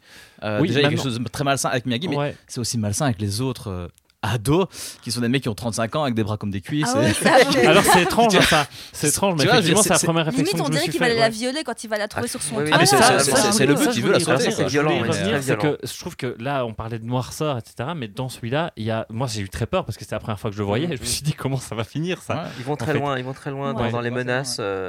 Euh, à la fois, je me demandais, est-ce que, est-ce que nous, on y voit des menaces vraiment euh, très très graves? Mais si, il, le- les- il le dit clairement. Est-ce qu'à ce moment-là, quand on voyait ça, euh, quand on était à, à cet âge-là, est-ce qu'on on y voyait euh, aussi ça? Parce qu'on était plus vu à habitués l'époque. à des scènes euh, comme ça de, de, de, de- tu vois, où on te menace. euh, Tu l'as vu quand t'étais petit, toi, quand t'étais ado ou quoi? Non, non, ça, je, Ah, je l'ai découvert. Moi, j'étais euh, même pas au courant qu'il existait. Donc, euh, Moi j'avais vu 12-13 ans, mais je- c'est pas un truc qui m'a marqué, Ouais. effectivement. ouais, c'est Mais ça. ouais, c'est assez- Que assez là, peut-être que dans l'époque dans laquelle on est, ça nous, ça nous choque plus, mais quand même, c'est quand même un peu obvious. Genre, il veut la tirer, quoi. Ouais, c'est vraiment très malsain, très, euh, très dark. Et à, et à la fin, Et Miyazaki- Après, elle aussi veut se faire tirer par le blond. Donc Ouais, c'est ça. ça qui, Ouais. moi, me dérange dans ce personnage-là, moi, c'est que moi, je trouve qu'il est mal elle, écrit. elle, euh, elle ne se définit que par rapport à son rapport à l'homme, en fait. Donc, euh, elle Ah est, bah, euh, il y a l'autre connard qui veut la sauter, donc ça devient un objet sexuel. Mais elle a envie de se taper le blond, et c'est euh, effectivement cette relation qui est comme très Moi, j'avais- particulière avec. Miyagi. euh, J'avais pas vraiment senti que- qu'elle avait ce, ce- cette attirance par rapport à Si. ce gars-là, mais ce que je veux dire, c'est que j'ai plutôt l'impression, mais c'est vrai qu'en fait, maintenant que tu me le dis, il y a, il y a un souci avec, euh, avec ce film, c'est que euh, elle n'est pas euh, entreprenante par rapport rapport à ça. C'est vrai qu'elle est plutôt victime de, l'insistance quand même de l'autre, même si il est plutôt présenté comme positif. Ah, Je, je- j'y réfléchissais pas à ça. Elle, elle se définit vraiment Ouais. euh, par rapport aux hommes en fait. C'est Ouais. vraiment. Miyagi, une espèce de pygmalion qui va un peu la former pour le karaté. Le blond euh, apprend un petit peu, ok, euh, je- tu vas te calmer et tu vas voir qu'il y a des choses assez agréables. Même s'il reste un peu dans cette figure de mâle dominant, ce qui est quand même assez problématique. Il est tout le temps montré au-dessus d'elle. hein. Il est tout le temps montré au-dessus d'elle. le À la fin, c'est ouais, lui qui va la défendre, etc. Avant de se prendre une rousse, etc. Et le méchant, en gros, tout ce qu'il veut, c'est juste la sauter. C'est même pas dire euh, je veux, euh, tu me poses Ouais. problème pour des raisons, euh, je sais pas moi, ethniques, sociales, etc. Ouais. C'est juste un rapport sexuel à chaque fois. Et je trouve Ouais. que c'est très très bizarre. C'est très dans l'air du temps, mais c'est très très bizarre. Ouais, on est dans les années 90. hein, là. Et à la fin, ouais, ouais. j'avais noté, euh, il l'assomme avec son haleine, c'est Miyagi à la fin, euh, plutôt que de faire le pepper sur le nez, on dirait qu'il l'assomme avec ouais. son haleine, il souffle dessus, genre, ça m'a fait super fort rire. Il pète la Mais- gueule. hein, ouais. Mais son copain là, qui vit sur, euh, sur le toit des trains, un machin. qui vit sur le toit des trains. waouh, je me suis vraiment dit, elle est vraiment amoureuse de ce type. Enfin, Ouais, il, non, il a rien, il, Il, a rien, peu, il a un peu il a rien qui bizarre, m'intéresse ce hein. gars. Non, non, il, a est l'air pas intéressant neuneux, du tout. euh, Ouais, ça, je voulais, je voulais avoir ton avis là-dessus. Non, non, il ne me plaît ce- pas. Non, Il non. te plaît pas. Non, mais moi j'ai un problème. euh, J'aime toujours les mauvais gars. J'aime toujours les mauvais garçons, donc euh, lui ne me plaît pas. Mais Greg de millionnaire non plus, hein, vous tracassez pas. Elle, elle Il préfère, il elle préfère Michael Ironside dans le, dans le C'est film. voilà. c'est vrai, c'est vrai. C'est vrai. Bon, Peut-être pas dans ce rôle, mais. euh, Qui a tous ses bras et toutes ses jambes. Il finit le film avec tous ses bras et tout. tout Ce qui est assez rare, effectivement. Ce qui est assez rare. Et un truc que je trouvais hyper drôle, à un moment donné, alors je sais que le scénario ni rien, mais quand ils jouent au bowling, quand ils doivent, donc euh, pour ceux qui n'ont pas subi ce film, euh, on a une scène improbable où euh, le, soir du bal, elle, elle va danser avec son presque amoureux. Et les moines sont sortis du- du monastère pour, pour venir dire bonjour. Et ils décident d'aller faire la teuf. Et ils vont au bowling. Et ils commencent à faire un, un duel de bowling avec des mecs à côté. Et en fait, par la force de l'esprit, C'est fou, hein. C'est fou. Et ça, ça faut que des Ils- strikes. ils- Il faut que des arrivent. strikes. ils arrivent à faire des strikes. Ouais. Et il y a un moment donné où tu vois que donc, les, les gars à côté, à un moment donné, ils commencent à essayer aussi, en fermant les yeux avec Ouais. la force de l'esprit, à faire des strikes. ouais. Ça fonctionne, c'est magnifique. C'est incroyable. Ils hein. se serrent dans les bras, tout ça. Mais à un moment donné où un des moines lance sa balle sans regarder, et tu peux voir sur la piste de bowling une petite patte en bois qui repousse la balle pour Mm, qu'elle fasse un mm. strike. Ouais. On voit en fait le- le- la supercherie du Mm. tournage. C'est- C'est marrant. Et c'est vraiment mais hyper visible. Tu vois cette patte en bois qui fait pouc et qui remet la balle en strike. Mais ça, ça- c'est marrant que tu évoques ça parce qu'effectivement, quand j'ai vu le film la première fois, c'est une sous-intrigue que j'ai trouvée incroyablement improbable. Moi j'ai adoré. dit, pourquoi? Ah, j'ai adoré. Pourquoi? C'est quoi l'intérêt dans Karate Kid de tout à coup de voir des moines jouer au bowling? Vraiment C'est vrai que ça, ouais. Moi, je trouve que c'est la bonne idée et ça ramène effectivement de la comédie. Ah, ça, Comme ça ramène un peu de comédie, ça ramène un, un peu de arrive tard en légèreté. plus, la comédie. euh, ramène- C'est vraiment cette scène improbable où elle met cette musique dans le monastère, ils Mais je- arrivent, ils commencent à danser, Mais puis je parle. la scène du gâteau et oui. tout. Mais attends, parce que je parle du côté improbable parce qu'en fait, là, Julie n'est pas là. C'est ça, c'est ça que je trouve improbable Ah oui, en fait. C'est pourquoi on va suivre les moines. Euh, parce que des moments de comédie, pour quand qu'elle Julie pour est qu'elle là. défronce un peu les sourcils de Voilà. secondes pour pas qu'elle des rides trop Ouais. vite. Tu vois. Mais là, euh, oui, c'est alors qu'elle fait autre chose. On voit les moines qui jouent au bowling. On me dit, bon, ok. Ouais, c'est pour montrer, je sais pas, le- Mm. il y a sûrement un sous-texte. Hein Il y a J'ai sûrement pas compris, hein, honnêtement. un euh, sous-texte pour montrer la puissance de l'esprit. Ce que je trouve fort dommage, hein, parce que euh, malgré tous leurs défauts que peuvent avoir les premiers films, je trouvais quand même que surtout dans le 1 et le 2, il y avait quand même une espèce de respect quand même de la culture euh, japonaise, tu vois. Euh, par exemple, le fait qu'ils précisent que le karaté n'est pas japonais mais chinois, c'est vrai. Ouais. Et donc je Ouais. ça super cool. Enfin, tu sentais qu'il y avait un vrai investissement. Tu sentais, même si c'est tourné à Hawaï, tu sens qu'il y a quand même un vrai. Euh, ils réfléchissent sur la condition des pêcheurs japonais à Okinawa, etc. Je trouve ça super cool. Ici, c'est juste de dire euh, ah bah tiens, un moine bouddhiste, c'est rigolo, ça va pas faire grand chose de drôle dans sa vie, donc on va les faire danser et faire un bowling. Ouais. Trouve ça un peu. euh, C'est un peu limite. C'est hein. Peu poète poète quoi. c'est- ouais, ouais. ouais. Mais ils le, sont le ils sont le censés scénariste être- à la base, euh, c'est un, c'est un gars qui faisait du karaté et qui avait envie de faire découvrir ça et qui était très respectueux de, de, de l'art euh, qu'il pratiquait. Et ça se sent dans les films, effectivement, il y a une forme de respect du, du karaté. Ouais. Ici, ça devient, oui, devient ça un élément devient, comique euh, en fait. Ce sont Mhm. des mecs hyper sérieux qui ne parlent pas et qui sont, qui sont vexés partout.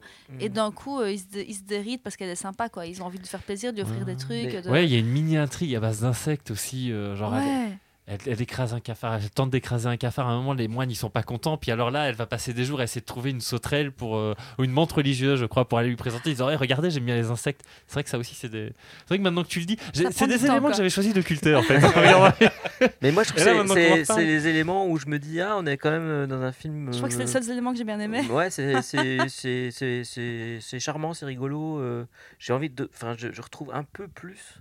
Oui. euh, le, le- voilà, le- le- les, les- T'as plus de points de repère de films correspondant à un Ouais. jeune public. euh, Ouais, public. Ouais, Ouais, ça. parce que ce film ne fait pas jeune public du tout. Surtout la, la- à la fin.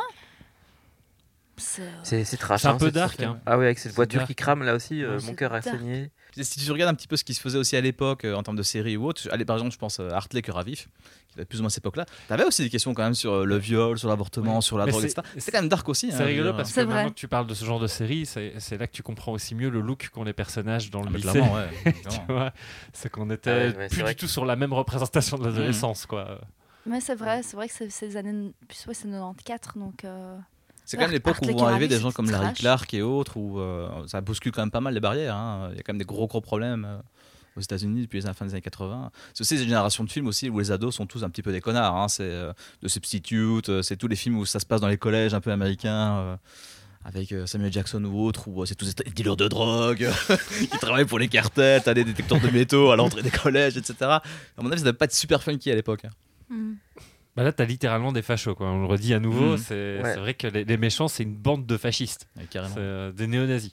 Mais qui veulent remettre l'ordre dans, Oui. dans ce lycée qui est un peu trop. C'est ça. Et tu sens euh, aussi qu'il y a un discours aussi, c'est marrant parce que là on en reparle avec l'armée, puisque euh, le personnage de Love Interest donc de, de Julie, c'est quelqu'un qui veut être euh, pilote, pilote, il veut être pilote, truc comme ça, ouais. quelque chose comme ça, et qui sait que euh, être dans cette espèce de milice, ça va l'aider pour sa candidature. mm. Ce qui est bizarre. Parce Déjà, que je son- comprends parce- pas pourquoi. Parce que, euh, parce que son, son mentor a des, a des contacts. à euh, l'armée, ouais, c'est ça. ouais. Voilà. Ouais, ouais. Mais déjà que oui, ce, ce garçon qui a l'air euh, Et d'un coup, il change très gentil, euh, en fait, se retrouve dans cette milice. Enfin, tu te dis, mais qu'est-ce qu'il fout là? Comment ça se fait que le mec le garde C'est un hippie qui va à la salle. Ouais, c'est J'aime la nature et les poids. Il y a un truc qui m'a choqué aussi quand elle est, euh, quand elle est dans le monastère et qu'elle lui téléphone. Et, euh, et euh, on lui dit si tu vas prendre ce coup de téléphone, tu es viré ou quoi? Et en fait, Ah oui. il y va tranquille et, Oui. et il dit enfin, Ah, je suis viré. quelqu'un est mort ou je sais, pas, je sais plus ce qu'il dit. Non, Putain, je non, je a voulais juste semaines, entendre ta voix. Ah, Oui, c'est oui, ça. Et en fait, ah bah je suis viré. pour le faire venir au téléphone, Oui. on dit qu'il va problème avec ses parents, ou je sais pas quoi. J'ai vu ça il y a deux semaines, j'ai oublié.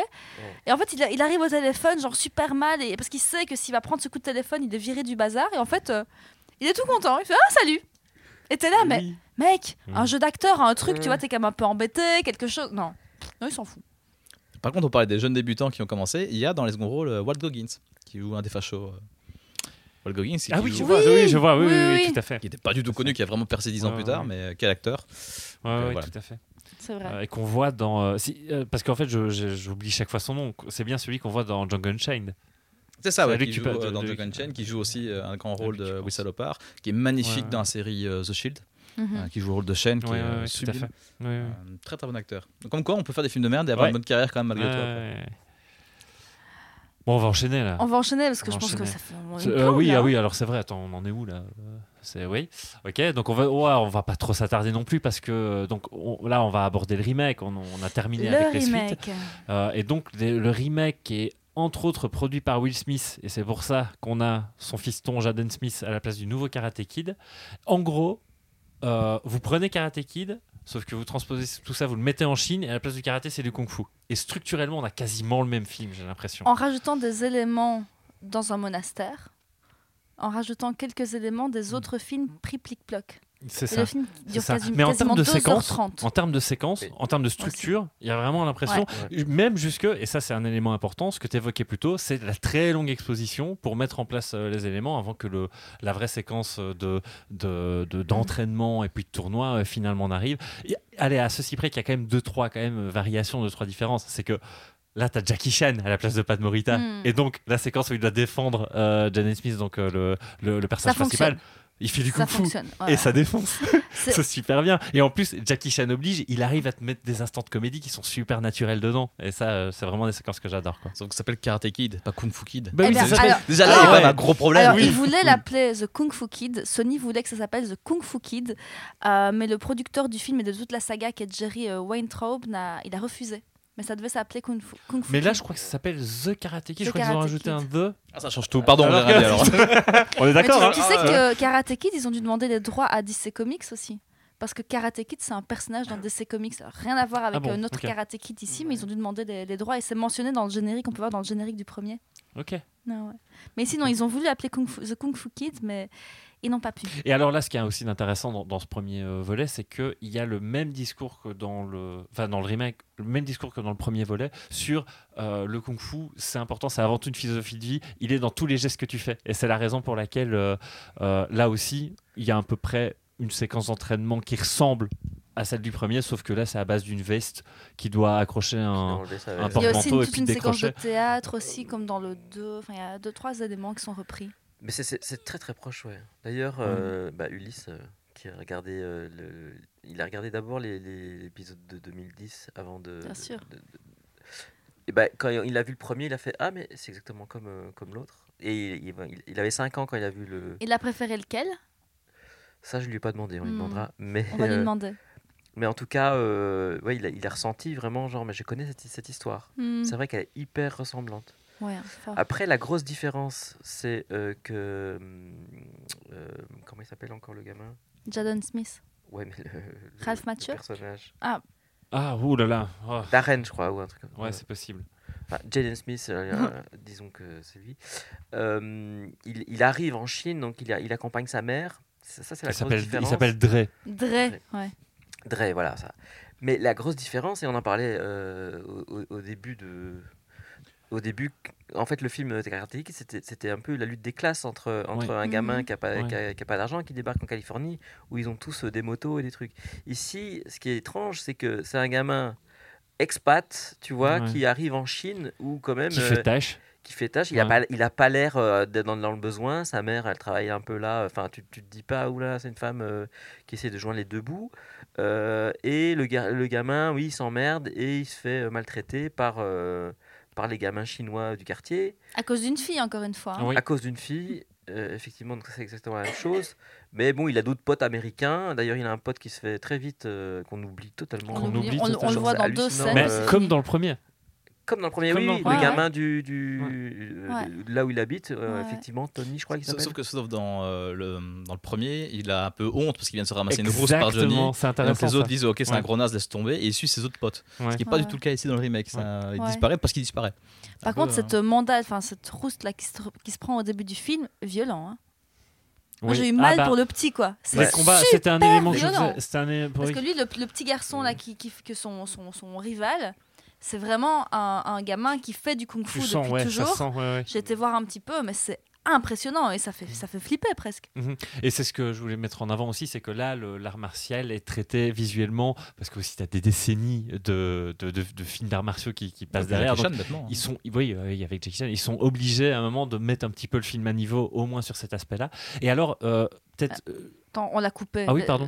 Non, Non, je voulais mais juste terminer sur, euh, sur le personnage, parce qu'en fait, je pense que c'est ça la, la faiblesse du, du, du- du film, que, que j'ai bien aimé, hein, parce que franchement, quand je l'ai vu, je me suis dit, ah, c'est- c'est c'est pas mal, euh, bonne idée, Jackie Chan, euh, tout ça. euh. Euh, moi, c'était c'était, euh, vraiment cette, cette, cette lutte des classes qui n'est plus là, et, et du coup, j'ai beaucoup moins de, de sympathie pour euh, ce personnage. Je, suis, je, suis, je le suis moins, il est moins touchant. Et du coup, je, j'ai même parfois. Et tu parles de il- Dre, là, tu parles du personnage Je parle du de jeune. Dre, voilà. Oui, oui, c'est ça.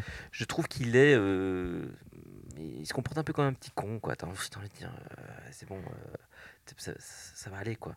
Euh, T'es pas si dans la merde que ça. Tandis que dans, dans, dans le Karate Kid l'original, vraiment, tu tu tu t'en baves avec lui et tu te dis, ça va, ça va, être, ça va être difficile la vie, euh, vraiment. Je sais pas pourquoi, j'avais l'impression Ouais. que sa vie n'avait pas l'air si compliquée que ça, euh, à part qu'il est maltraité par euh, des gamins du quartier. Mais je trouve que dans la- le traitement du maltraitage, le traitement de la maltraitance, Dans le maltraitement. Euh, le maltraitement, je les trouve. En fait, je, je suis d'accord avec toi par rapport, il n'y a pas de problème de classe, etc. mais je l'ai trouvé étonnamment. J'avais presque honte, parce que je pensais vraiment que j'allais passer un très mauvais moment devant, devant ce film. J'ai trouvé que ce- son jeu par rapport à la, à la violence physique était très bien. Je l'ai trouvé très touchant quand il a les larmes aux yeux et tout. Moi, j'avais. En plus, il est plus jeune que dans les Karate Kid d'origine. Il a 9 ans, 11 ans, je Il, a, il avait 11 ans lors du tournage. 11 Ouais, ans, c'est ouais. des enfants qu'on suit là. C'est des coup, enfants. vraiment, ouais. Ouais. Et, euh, et vraiment, moi, ça m'a beaucoup plus fort marqué parce que je trouve dans le- la première scène quand il se prend euh, toute la- tout, tout dans la Ah, gueule. C'est un enfant que tu vois se qui- faire casser la gueule. hein. tu vois un gamin Ouais. se faire casser la gueule, tu vois qu'il pleure et tout. Moi, j'étais oula. Et en fait, je, je l'ai trouvé assez juste par rapport à ça. Et je pense que si en plus il avait dû subir, parce qu'il n'y a jamais de racisme. Oui. Il n'y a jamais. C'est vrai ça. Si en plus il avait dû subir du racisme, des choses comme ça, moi j'aurais été tétanisée, j'aurais, ça- j'aurais, j'aurais euh, pleuré comme pour le bonsaï, quoi, vraiment, ou comme le violon. Mais je, trouve assez juste dans, dans certaines de ses réactions, parce que c'est vraiment, c'est un enfant. C'est, euh, Et, euh, et alors, euh, peut-être le truc que je voulais souligner, c'est qu'il y a quand même une différence fondamentale, j'ai l'impression, euh, en tout cas au niveau de son scénario, entre ce remake et le film original de, de 84, c'est que c'est dans le traitement du sensei, en fait. C'est-à-dire Mhm. que Miyagi, c'est quelqu'un qui est droit dans ses bottes. Il, sait, il vit une vie tranquille parce que la philosophie du karaté l'a aidé, etc. Alors que là, Monsieur Han, puisque c'est son nom, qui va décider de, de- de former Dre, bah, c'est quelqu'un qui est blessé il a une blessure et il y a quelque chose qu'il n'a jamais réussi à, à, euh, à régler en fait avec lui-même parce que lui aussi a perdu sa femme euh, et son fils et en fait c'est sa rencontre avec Dre qui va lui permettre lui d'avoir euh, aussi une, une démarche d'amélioration personnelle. Donc en fait là, contrairement au premier film, on suit deux personnages qui vont euh, se permettre de se guérir l'un l'autre, ce qui n'est pas le cas du premier. mhm. Et je pense que c'est là aussi qu'il y a un petit intérêt euh, dans ce remake. Je sais pas ce que vous en pensez. Mais moi, au niveau psychologique, je trouve ça assez euh, perturbant en fait. Ce que j'aime bien dans le premier euh, avec euh, Miyagi et avec euh, Daniel, c'est que il aurait pu être papa. Et sa femme est décédée, et donc du coup, il n'a jamais été. Mhm. Ici, dans le remake, il a été papa. il a été papa. Et tu comprends qu'en fait, c'est il y a un problème d'alcool, qu'il s'est payé un crash de bagnole et qu'il est responsable de la mort et de sa femme et de son gosse. Et je trouve que du coup, la relation qui se crée entre l'élève et le mentor, elle est radicalement différente quand même. C'est euh, c'est un mec qui a perdu son père et qui a un- potentiellement un peu de substitution et un gars qui a enfin un enfant de substitution. Et de l'autre côté, dans le remake, c'est quelque chose de. euh, on ne sait pas trop ce qui est arrivé au père, je pense. On, voici, pardon, si, si, au tout début du film, on dit qu'il est mort. On fait comprendre, euh, quand il regarde les mesures de. Quand il grandit, Oui, oui, euh, oui. c'est et papa meurt quand j'ai 1m50 ou je sais plus quoi. Euh, mais c'est très très vite balayé. Et euh, du coup, tu te dis que la démarche de Anne est quand même très différente de celle de Miyagi. Ouais. C'est pas euh, je vais t'aider à te développer, à devenir toi-même, etc. C'est euh, ah ouais, bah, j'ai perdu un gosse, bah, c'est peut-être l'occasion d'avoir un deuxième euh, de substitution. Et je trouve que ça, ça change quand même Eh ben, beaucoup. je dans- trouve justement dans- que là, là, le, là où c'est intéressant, parce que c'est aussi un, un des pivots narratifs de, de ces films, c'est lorsque euh, euh, il veut aider le, le jeune personnage à se défendre et qu'il l'amène aux deux jeux adverses. euh, bah là, en fait, Miyagi, très calme, lui dit euh, Bah voilà, je vais le former, puis comme ça, après, il va affronter les autres. Comme ça, on, on arrête de l'embêter dans la vraie Mhm. vie et on fait tout via un combat, un championnat. Quoi. Sauf que là, c'est pas la même chose. Là, euh, Anne euh, tente de dire euh, laissez-le tranquille. Il voit bien que le gars en face euh, le, le, le contredit, enfin, en tout cas lui tient tête. Et là, tu vois qu'il a peur. D'ailleurs, il lui prend, il prend le- la main de, du, du petit comme si ça allait l'aider. Et là, tu sens que trouve simplement une astuce pour ne pas lui-même avoir à subir la, la, la violence du type en face et qu'en fait c'est presque un accident qui fait qu'ils vont devoir se retrouver Mhm. ensemble. Et je trouve que ça aussi c'est plutôt bien traité et qui au moins ça amène quelque chose d'un peu neuf euh, parce que même si structurellement c'est deux films qui se ressemblent il y a quand même cet aspect qui pour moi change assez fondamentalement euh, tout, tout ça quoi. Enfin voilà. Arrête un peu là mais... Non, non, mais c'est c'est très intéressant. Et dans, dans le traitement visuel aussi, il y a quelque chose. Alors Là, c'est Will Smith qui a quand même. Enfin, je- j'extrapole un peu, mais quand tu vois le générique de fin, toutes ces photos de Will Smith avec son fils et gênant. tout hein, ça, nous. c'est assez gênant, gênant hein. parce que tu, tu dis, gênant. Will Smith a produit un film pour mettre son fils en, en valeur, quoi. C'est assez, euh, assez fort. ce qu'il continuera de faire après d'ailleurs Il continuera Ouais. de tenter de faire après parce que c'est un peu mal tourné. Mais euh, mais il y, a y a une thune dans ce film assez impressionnante et c'est un des rares films où ils ont pu tourner dans la cité inter- interdite. Moi, c'est quelque chose qui me dérange d'ailleurs. C'est euh, euh, c'est il y a beaucoup de thunes quoi. C'est euh, Et sur la Grande Muraille de Chine. et sur la grande muraille de Chine. aussi oui. C'est- Et c'est assez rare en fait dans, dans le cinéma qu'on tourne. Ouais, mais ça, c'est ça, en ça, réel. c'est Jackie Chan et ses, C'est- ses connexions. Comme on vois. en parlait Ouais. avec, euh, avec Vincent avant, de- avant de. aussi Avec. Vincent, avec, euh, je ne sais plus, avec toi, euh, Oui. que Jackie Chan, évidemment, a amené aussi du, du crédit à tout ça. Il n'y a pas que Will Smith, Mm. mais, mais tu sens que c'est c'est un, c'est un film qui est, qui est fait vraiment ce, ce petit garçon est mis en, En Et, lumière, quoi. et pour le marché chinois aussi, parce que là, C'est important Ouais, et le que, marché en termes de production, il y a une boîte de prod chinoise là, et vraiment, ça a vraiment été pensé pour que ça marche en oui, Chine. le générique est en chinois. C'est un deal euh, spécifique. Je ne sais pas si vous connaissez en fait ce, ce Non. Non, vas-y, vas-y. Euh, en gros, c'est euh, c'est un deal que la Chine a fait. hein. Mais c'est pas, c'est pas récent, hein, c'est un truc qui date il y a quand même quelques années maintenant. Mais euh, c'est un deal en fait qui fait que la Chine interdit à tous les films américains d'être exploités sur le territoire chinois. Sauf si il y a un gros intérêt et un vrai rapport de force entre euh, la production chinoise et la production américaine. Et en fait, c'est pour ça que vous avez eu notamment Next Karate Kid, qu'on a eu ce chef-d'œuvre euh, avec Matt Damon qui est euh, La Grande Muraille. Ouais. Donc en gros, c'est juste de dire comment est-ce qu'on met Mhm. des acteurs blancs dans le paysage chinois. Et puis après, Disney est un peu plus intelligent, ils ont intégré des acteurs chinois dans les grandes licences. C'est pour ça que vous avez le personnage chinois dans euh, Star Wars. Mhm. C'est pour ça que vous avez toujours en fait Mhm. cette culture qui vient comme ça. Donc c'est juste qu'un truc purement marketing de se dire c'est un marché où il faut aller. Il y a 2 milliards de personnes qui peuvent aller voir le film et il y a un deal purement commercial qui se fait là-dedans. Et je trouve que c'est problématique dans le cas du, euh, du remake de Karate Kid parce que c'est ça qui pour moi explique le fait que on parle pas de racisme que finalement Mhm. la Chine est quand même très très belle, euh, Mhm. que finalement Ouais. tout le monde est intégré, que les petits gamins de chinois de 8 ans ont un anglais nickel chrome. Euh, Euh, en fait, il n'y a rien qui fonctionne parce qu'on doit montrer hein. une super image de la Chine. Tout est propre au sol, tout le monde est bien ça habillé, tout est nickel chrome. Je, je trouve qu'on a perdu effectivement ce côté dans le premier où tu sens effectivement la lutte des classes qui était super forte pour juste en fait dire bah ouais c'est normal ça sur le marché chinois on va pas critiquer les chinois donc Ouais. ça a un impact sur la narration du coup pour Mhm. moi et c'est ça qui me pose un peu problème c'est un peu trop propre. hein. Tout ça est un peu trop propre. Vincent. Non, moi je, je I rest my case. C'est la, maladie du, du cinéma actuel, c'est toujours un peu trop propre. Ouais. Tu sens, tu sens le. Hmm. très peu de risques euh, Ouais, ouais. Mais, mais le générique est, est- est malaisant, quoi. ah, c'est très compliqué ouais. Ouais. Pourquoi se mettre au- autant en avant, Will Et même la, et sa femme le, Et sa femme aussi. le générique de fin, c'est Justin Bieber et euh, Jaden Smith qui chantent, enfin, qui, qui essayent de Ah, chanter. c'est cringe ça. Ah, c'est Ah, je qui- savais même, C'est j'avais même pas quel Ah, si, si, si, Oh, c'est- une chanson, c'est un duo, euh, Justin Bieber et, euh, et Jaden Smith qui rappe. Euh, ouais, ouais, c'est vraiment euh, mise en lumière totale du, du poulain, quoi. Enfin voilà. non, c'est Voilà, moi, après, moi, tu- c'est tu vraiment tout vois le, le, le remake et euh, le remake, le making of pardon de, de, de- de- du film, euh, ben, il s'est donné à fond quoi, ce gamin. Ce Ouais, gamin- le gamin s'est investi ouais. il Ouais. s'est investi. Mais moi, je le trouve pas mauvais. C'est vrai que moi, Moi, j'aime je- beaucoup Ralph Macchio, mais je, je le trouve pas mauvais. Moi, je, je, je, je trouve, je trouve qu'il est bon dans, dans les scènes de combat, comme Ouais. tu disais, de prendre les coups, machin. Mais les scènes euh, plus, euh, voilà, euh, Et son personnage est chiant, quoi. Je, je pense que ça joue, c'est c'est beaucoup à cause. Enfin, il y a pas mal de gens qui ont critiqué son jeu, mais je pense que c'est c'est un gros problème d'écriture. C'est ça, c'est le personnage qui est mal écrit. Le personnage n'est pas très très euh, touchant en fait, Non, non, non. beaucoup moins que celui. du- Là, pour rebondir sur ce que tu disais tout à l'heure c'est que euh, dans le remake il est très arrogant en fait C'est ça. Oui, c'est ce côté arrogant, c'est Ça. Alors que dans le premier, ce que je trouvais touchant, c'est euh, quand euh, tu as Daniel qui est en train de draguer euh, Ali, il voit Johnny au loin, il dit Ah bah attends, j'ai oublié un truc, et il se barre. Tu vois, il Ouais. n'y a, pas d'arrogance. C'est le mec a peur de, de se prendre Ouais. une droite, il, est- c'est un- il est peureux, il, a- Ouais. il abandonne tout, il, ba- il balance son vélo parce qu'il a eu un accident à cause de ça. Mhm. Je, je trouve que c'est quelqu'un qui, qui subit. Qui subit Et, euh, et ça le rend touchant du coup, parce que toi aussi, tu as déjà subi quand tu étais gamin. Et, et comme, comme tu as dit tout à l'heure, ouais. il est intelligent aussi. C'est un Ouais. gamin qui, qui, tu sens qu'il a dû se débrouiller dans la vie, Mm. Qu'il a dû se débrouiller tout seul, que sa mère est jamais là à la maison et que du coup, il, il, il sait Mm. comment gérer les situations et, et ça, ça nous le rapprochait de, de nous. On se dit, euh, Ouais. ah ouais, j'aurais réagi comme ça aussi. Mhm. Ou là, euh, le rôle est très très mal écrit. il est mal écrit parce qu'il est effectivement arrogant. Mais je pense que si le rôle avait été mieux écrit, le gamin aurait pu bien se débrouiller parce que je Ouais. trouve qu'on voit qu'il peut être touchant et qu'il peut être pas si mauvais acteur pour un gamin de, de, de 10 Oui, ans. c'est quoi. ça, il faut rappeler 11 ans. que, que, que euh, Daniel, euh, dans, dans- enfin, c'est- il Oui, est joué bah, par il a un, 20 ans. Un par mec de un- 22 un ans. acteur quoi. de 22 ans. Ça- Ouais. Ça n'a rien à voir. Ça joue, hein. Ouais, ouais. Mais bon, voilà. Ce... Suite également. qu'on- Je préfère quand même celui-là à Miss Karate Kid. Mhm.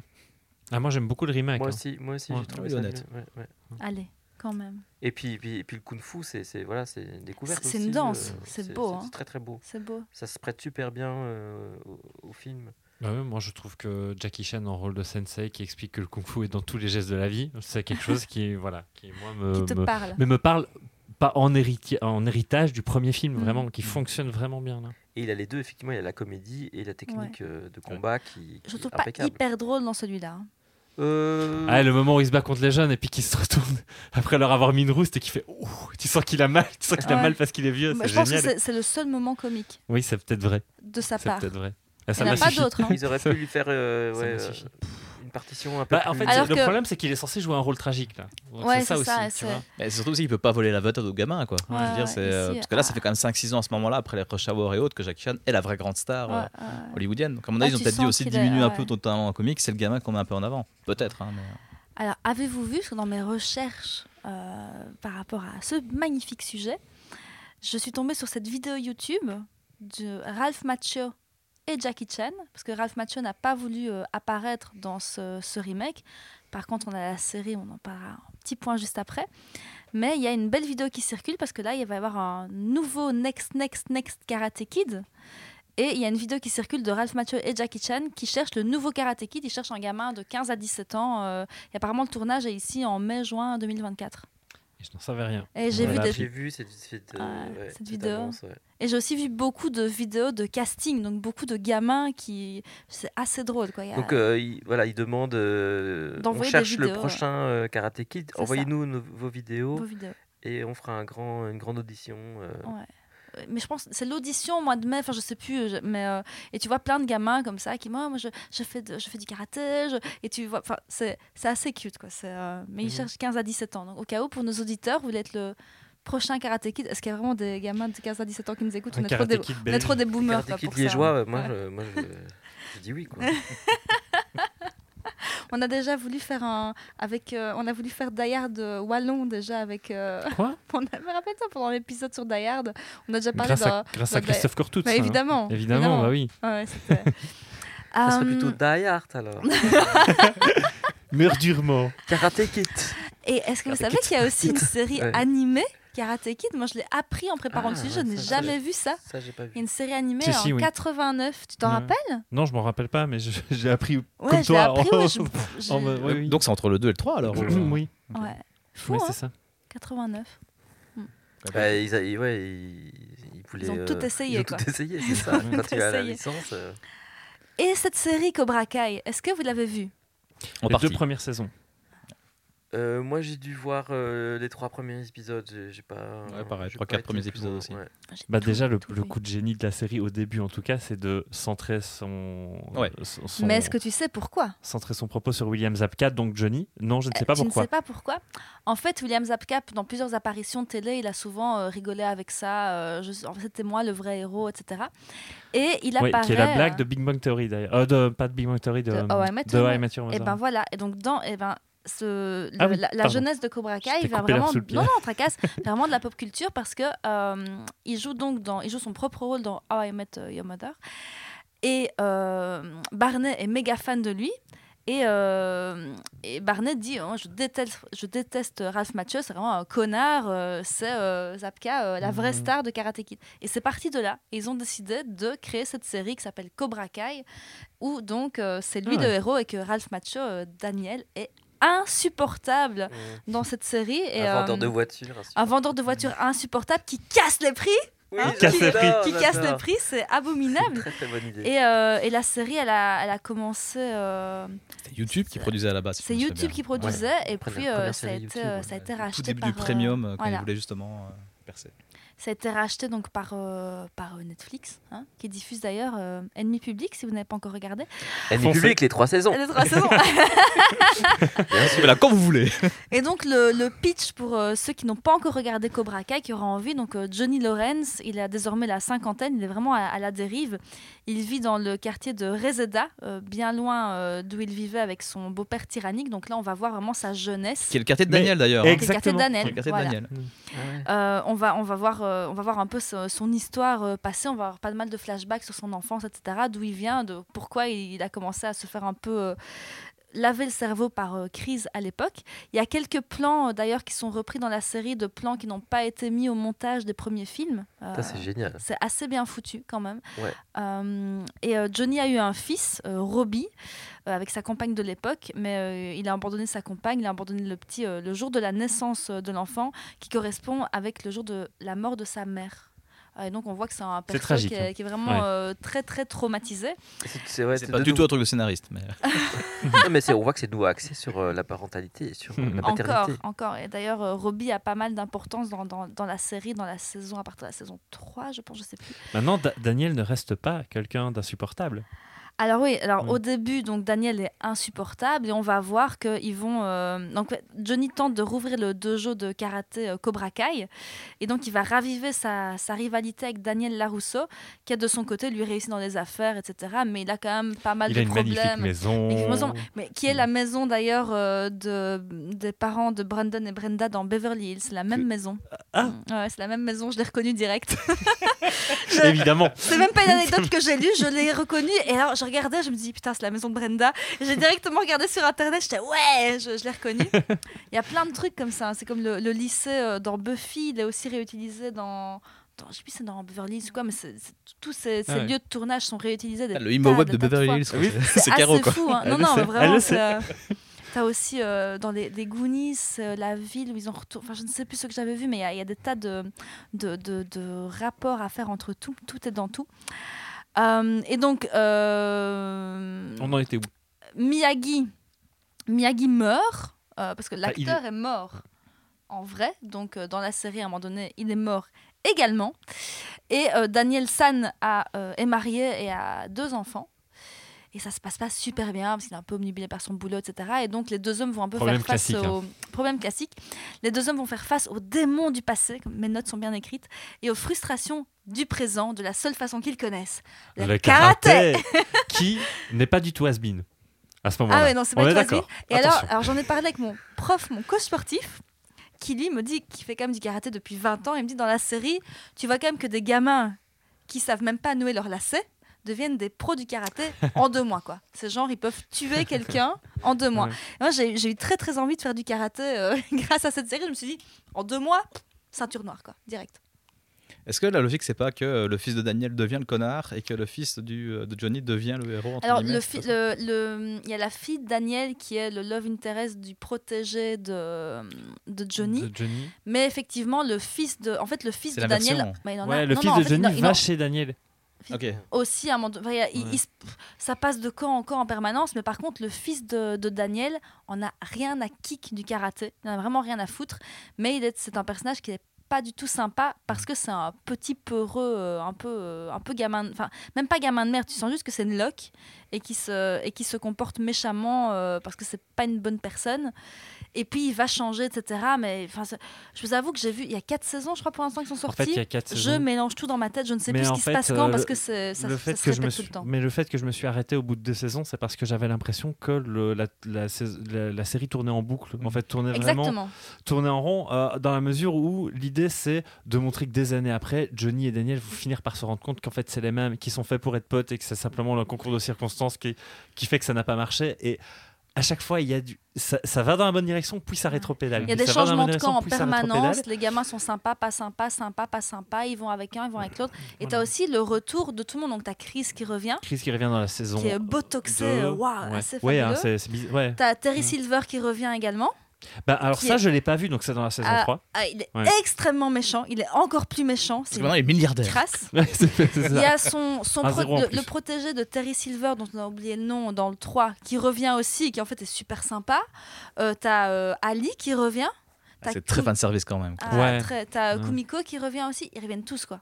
À part celui qui est mort. Mais sinon, ils reviennent tous. Mais il revient sous forme de tom pierre tombale, quand même. Ouais. Étrange. Mais voilà, c'est la série. euh, En fait, la série m'avait bien plu, surtout dans sa saison 1. Mais comme je dis, à force de. de- C'est très ado aussi. l'impression hein. de me voir euh, pédaler dans la smooth, j'ai laissé tomber en fait. C'est assez ado. Mais ça se passe dans la maison de, euh, de Miyazaki. Donc en fait, Daniel a hérité de la maison, je pense, et De il en fait un De dojo. Miyagi. De, que j'ai de Miyazaki. Miyazaki, Mais de. Miyagi. Oui, oui, tout à fait. Bah oui, parce que son Ça, c'est un peu raciste. Ouais. hein. Oui, oui, Euh, c'est là qu'il entraîne la jeune, oui, tout à fait. Bon, il y a trois lettres quand même. euh, Mais le pire, hein, c'est que j'essaie de passer à autre chose et elle s'enfonce toute seule. Ouais, c'est comme tu fais, fais comme tu veux. hein. Titre, Vincent, titre. Voilà. Mais Je sais plus ce que je disais. Moi, j'avoue, j'ai quand même envie de voir la dernière saison qu'on attend avec impatience depuis, je pense, deux ans.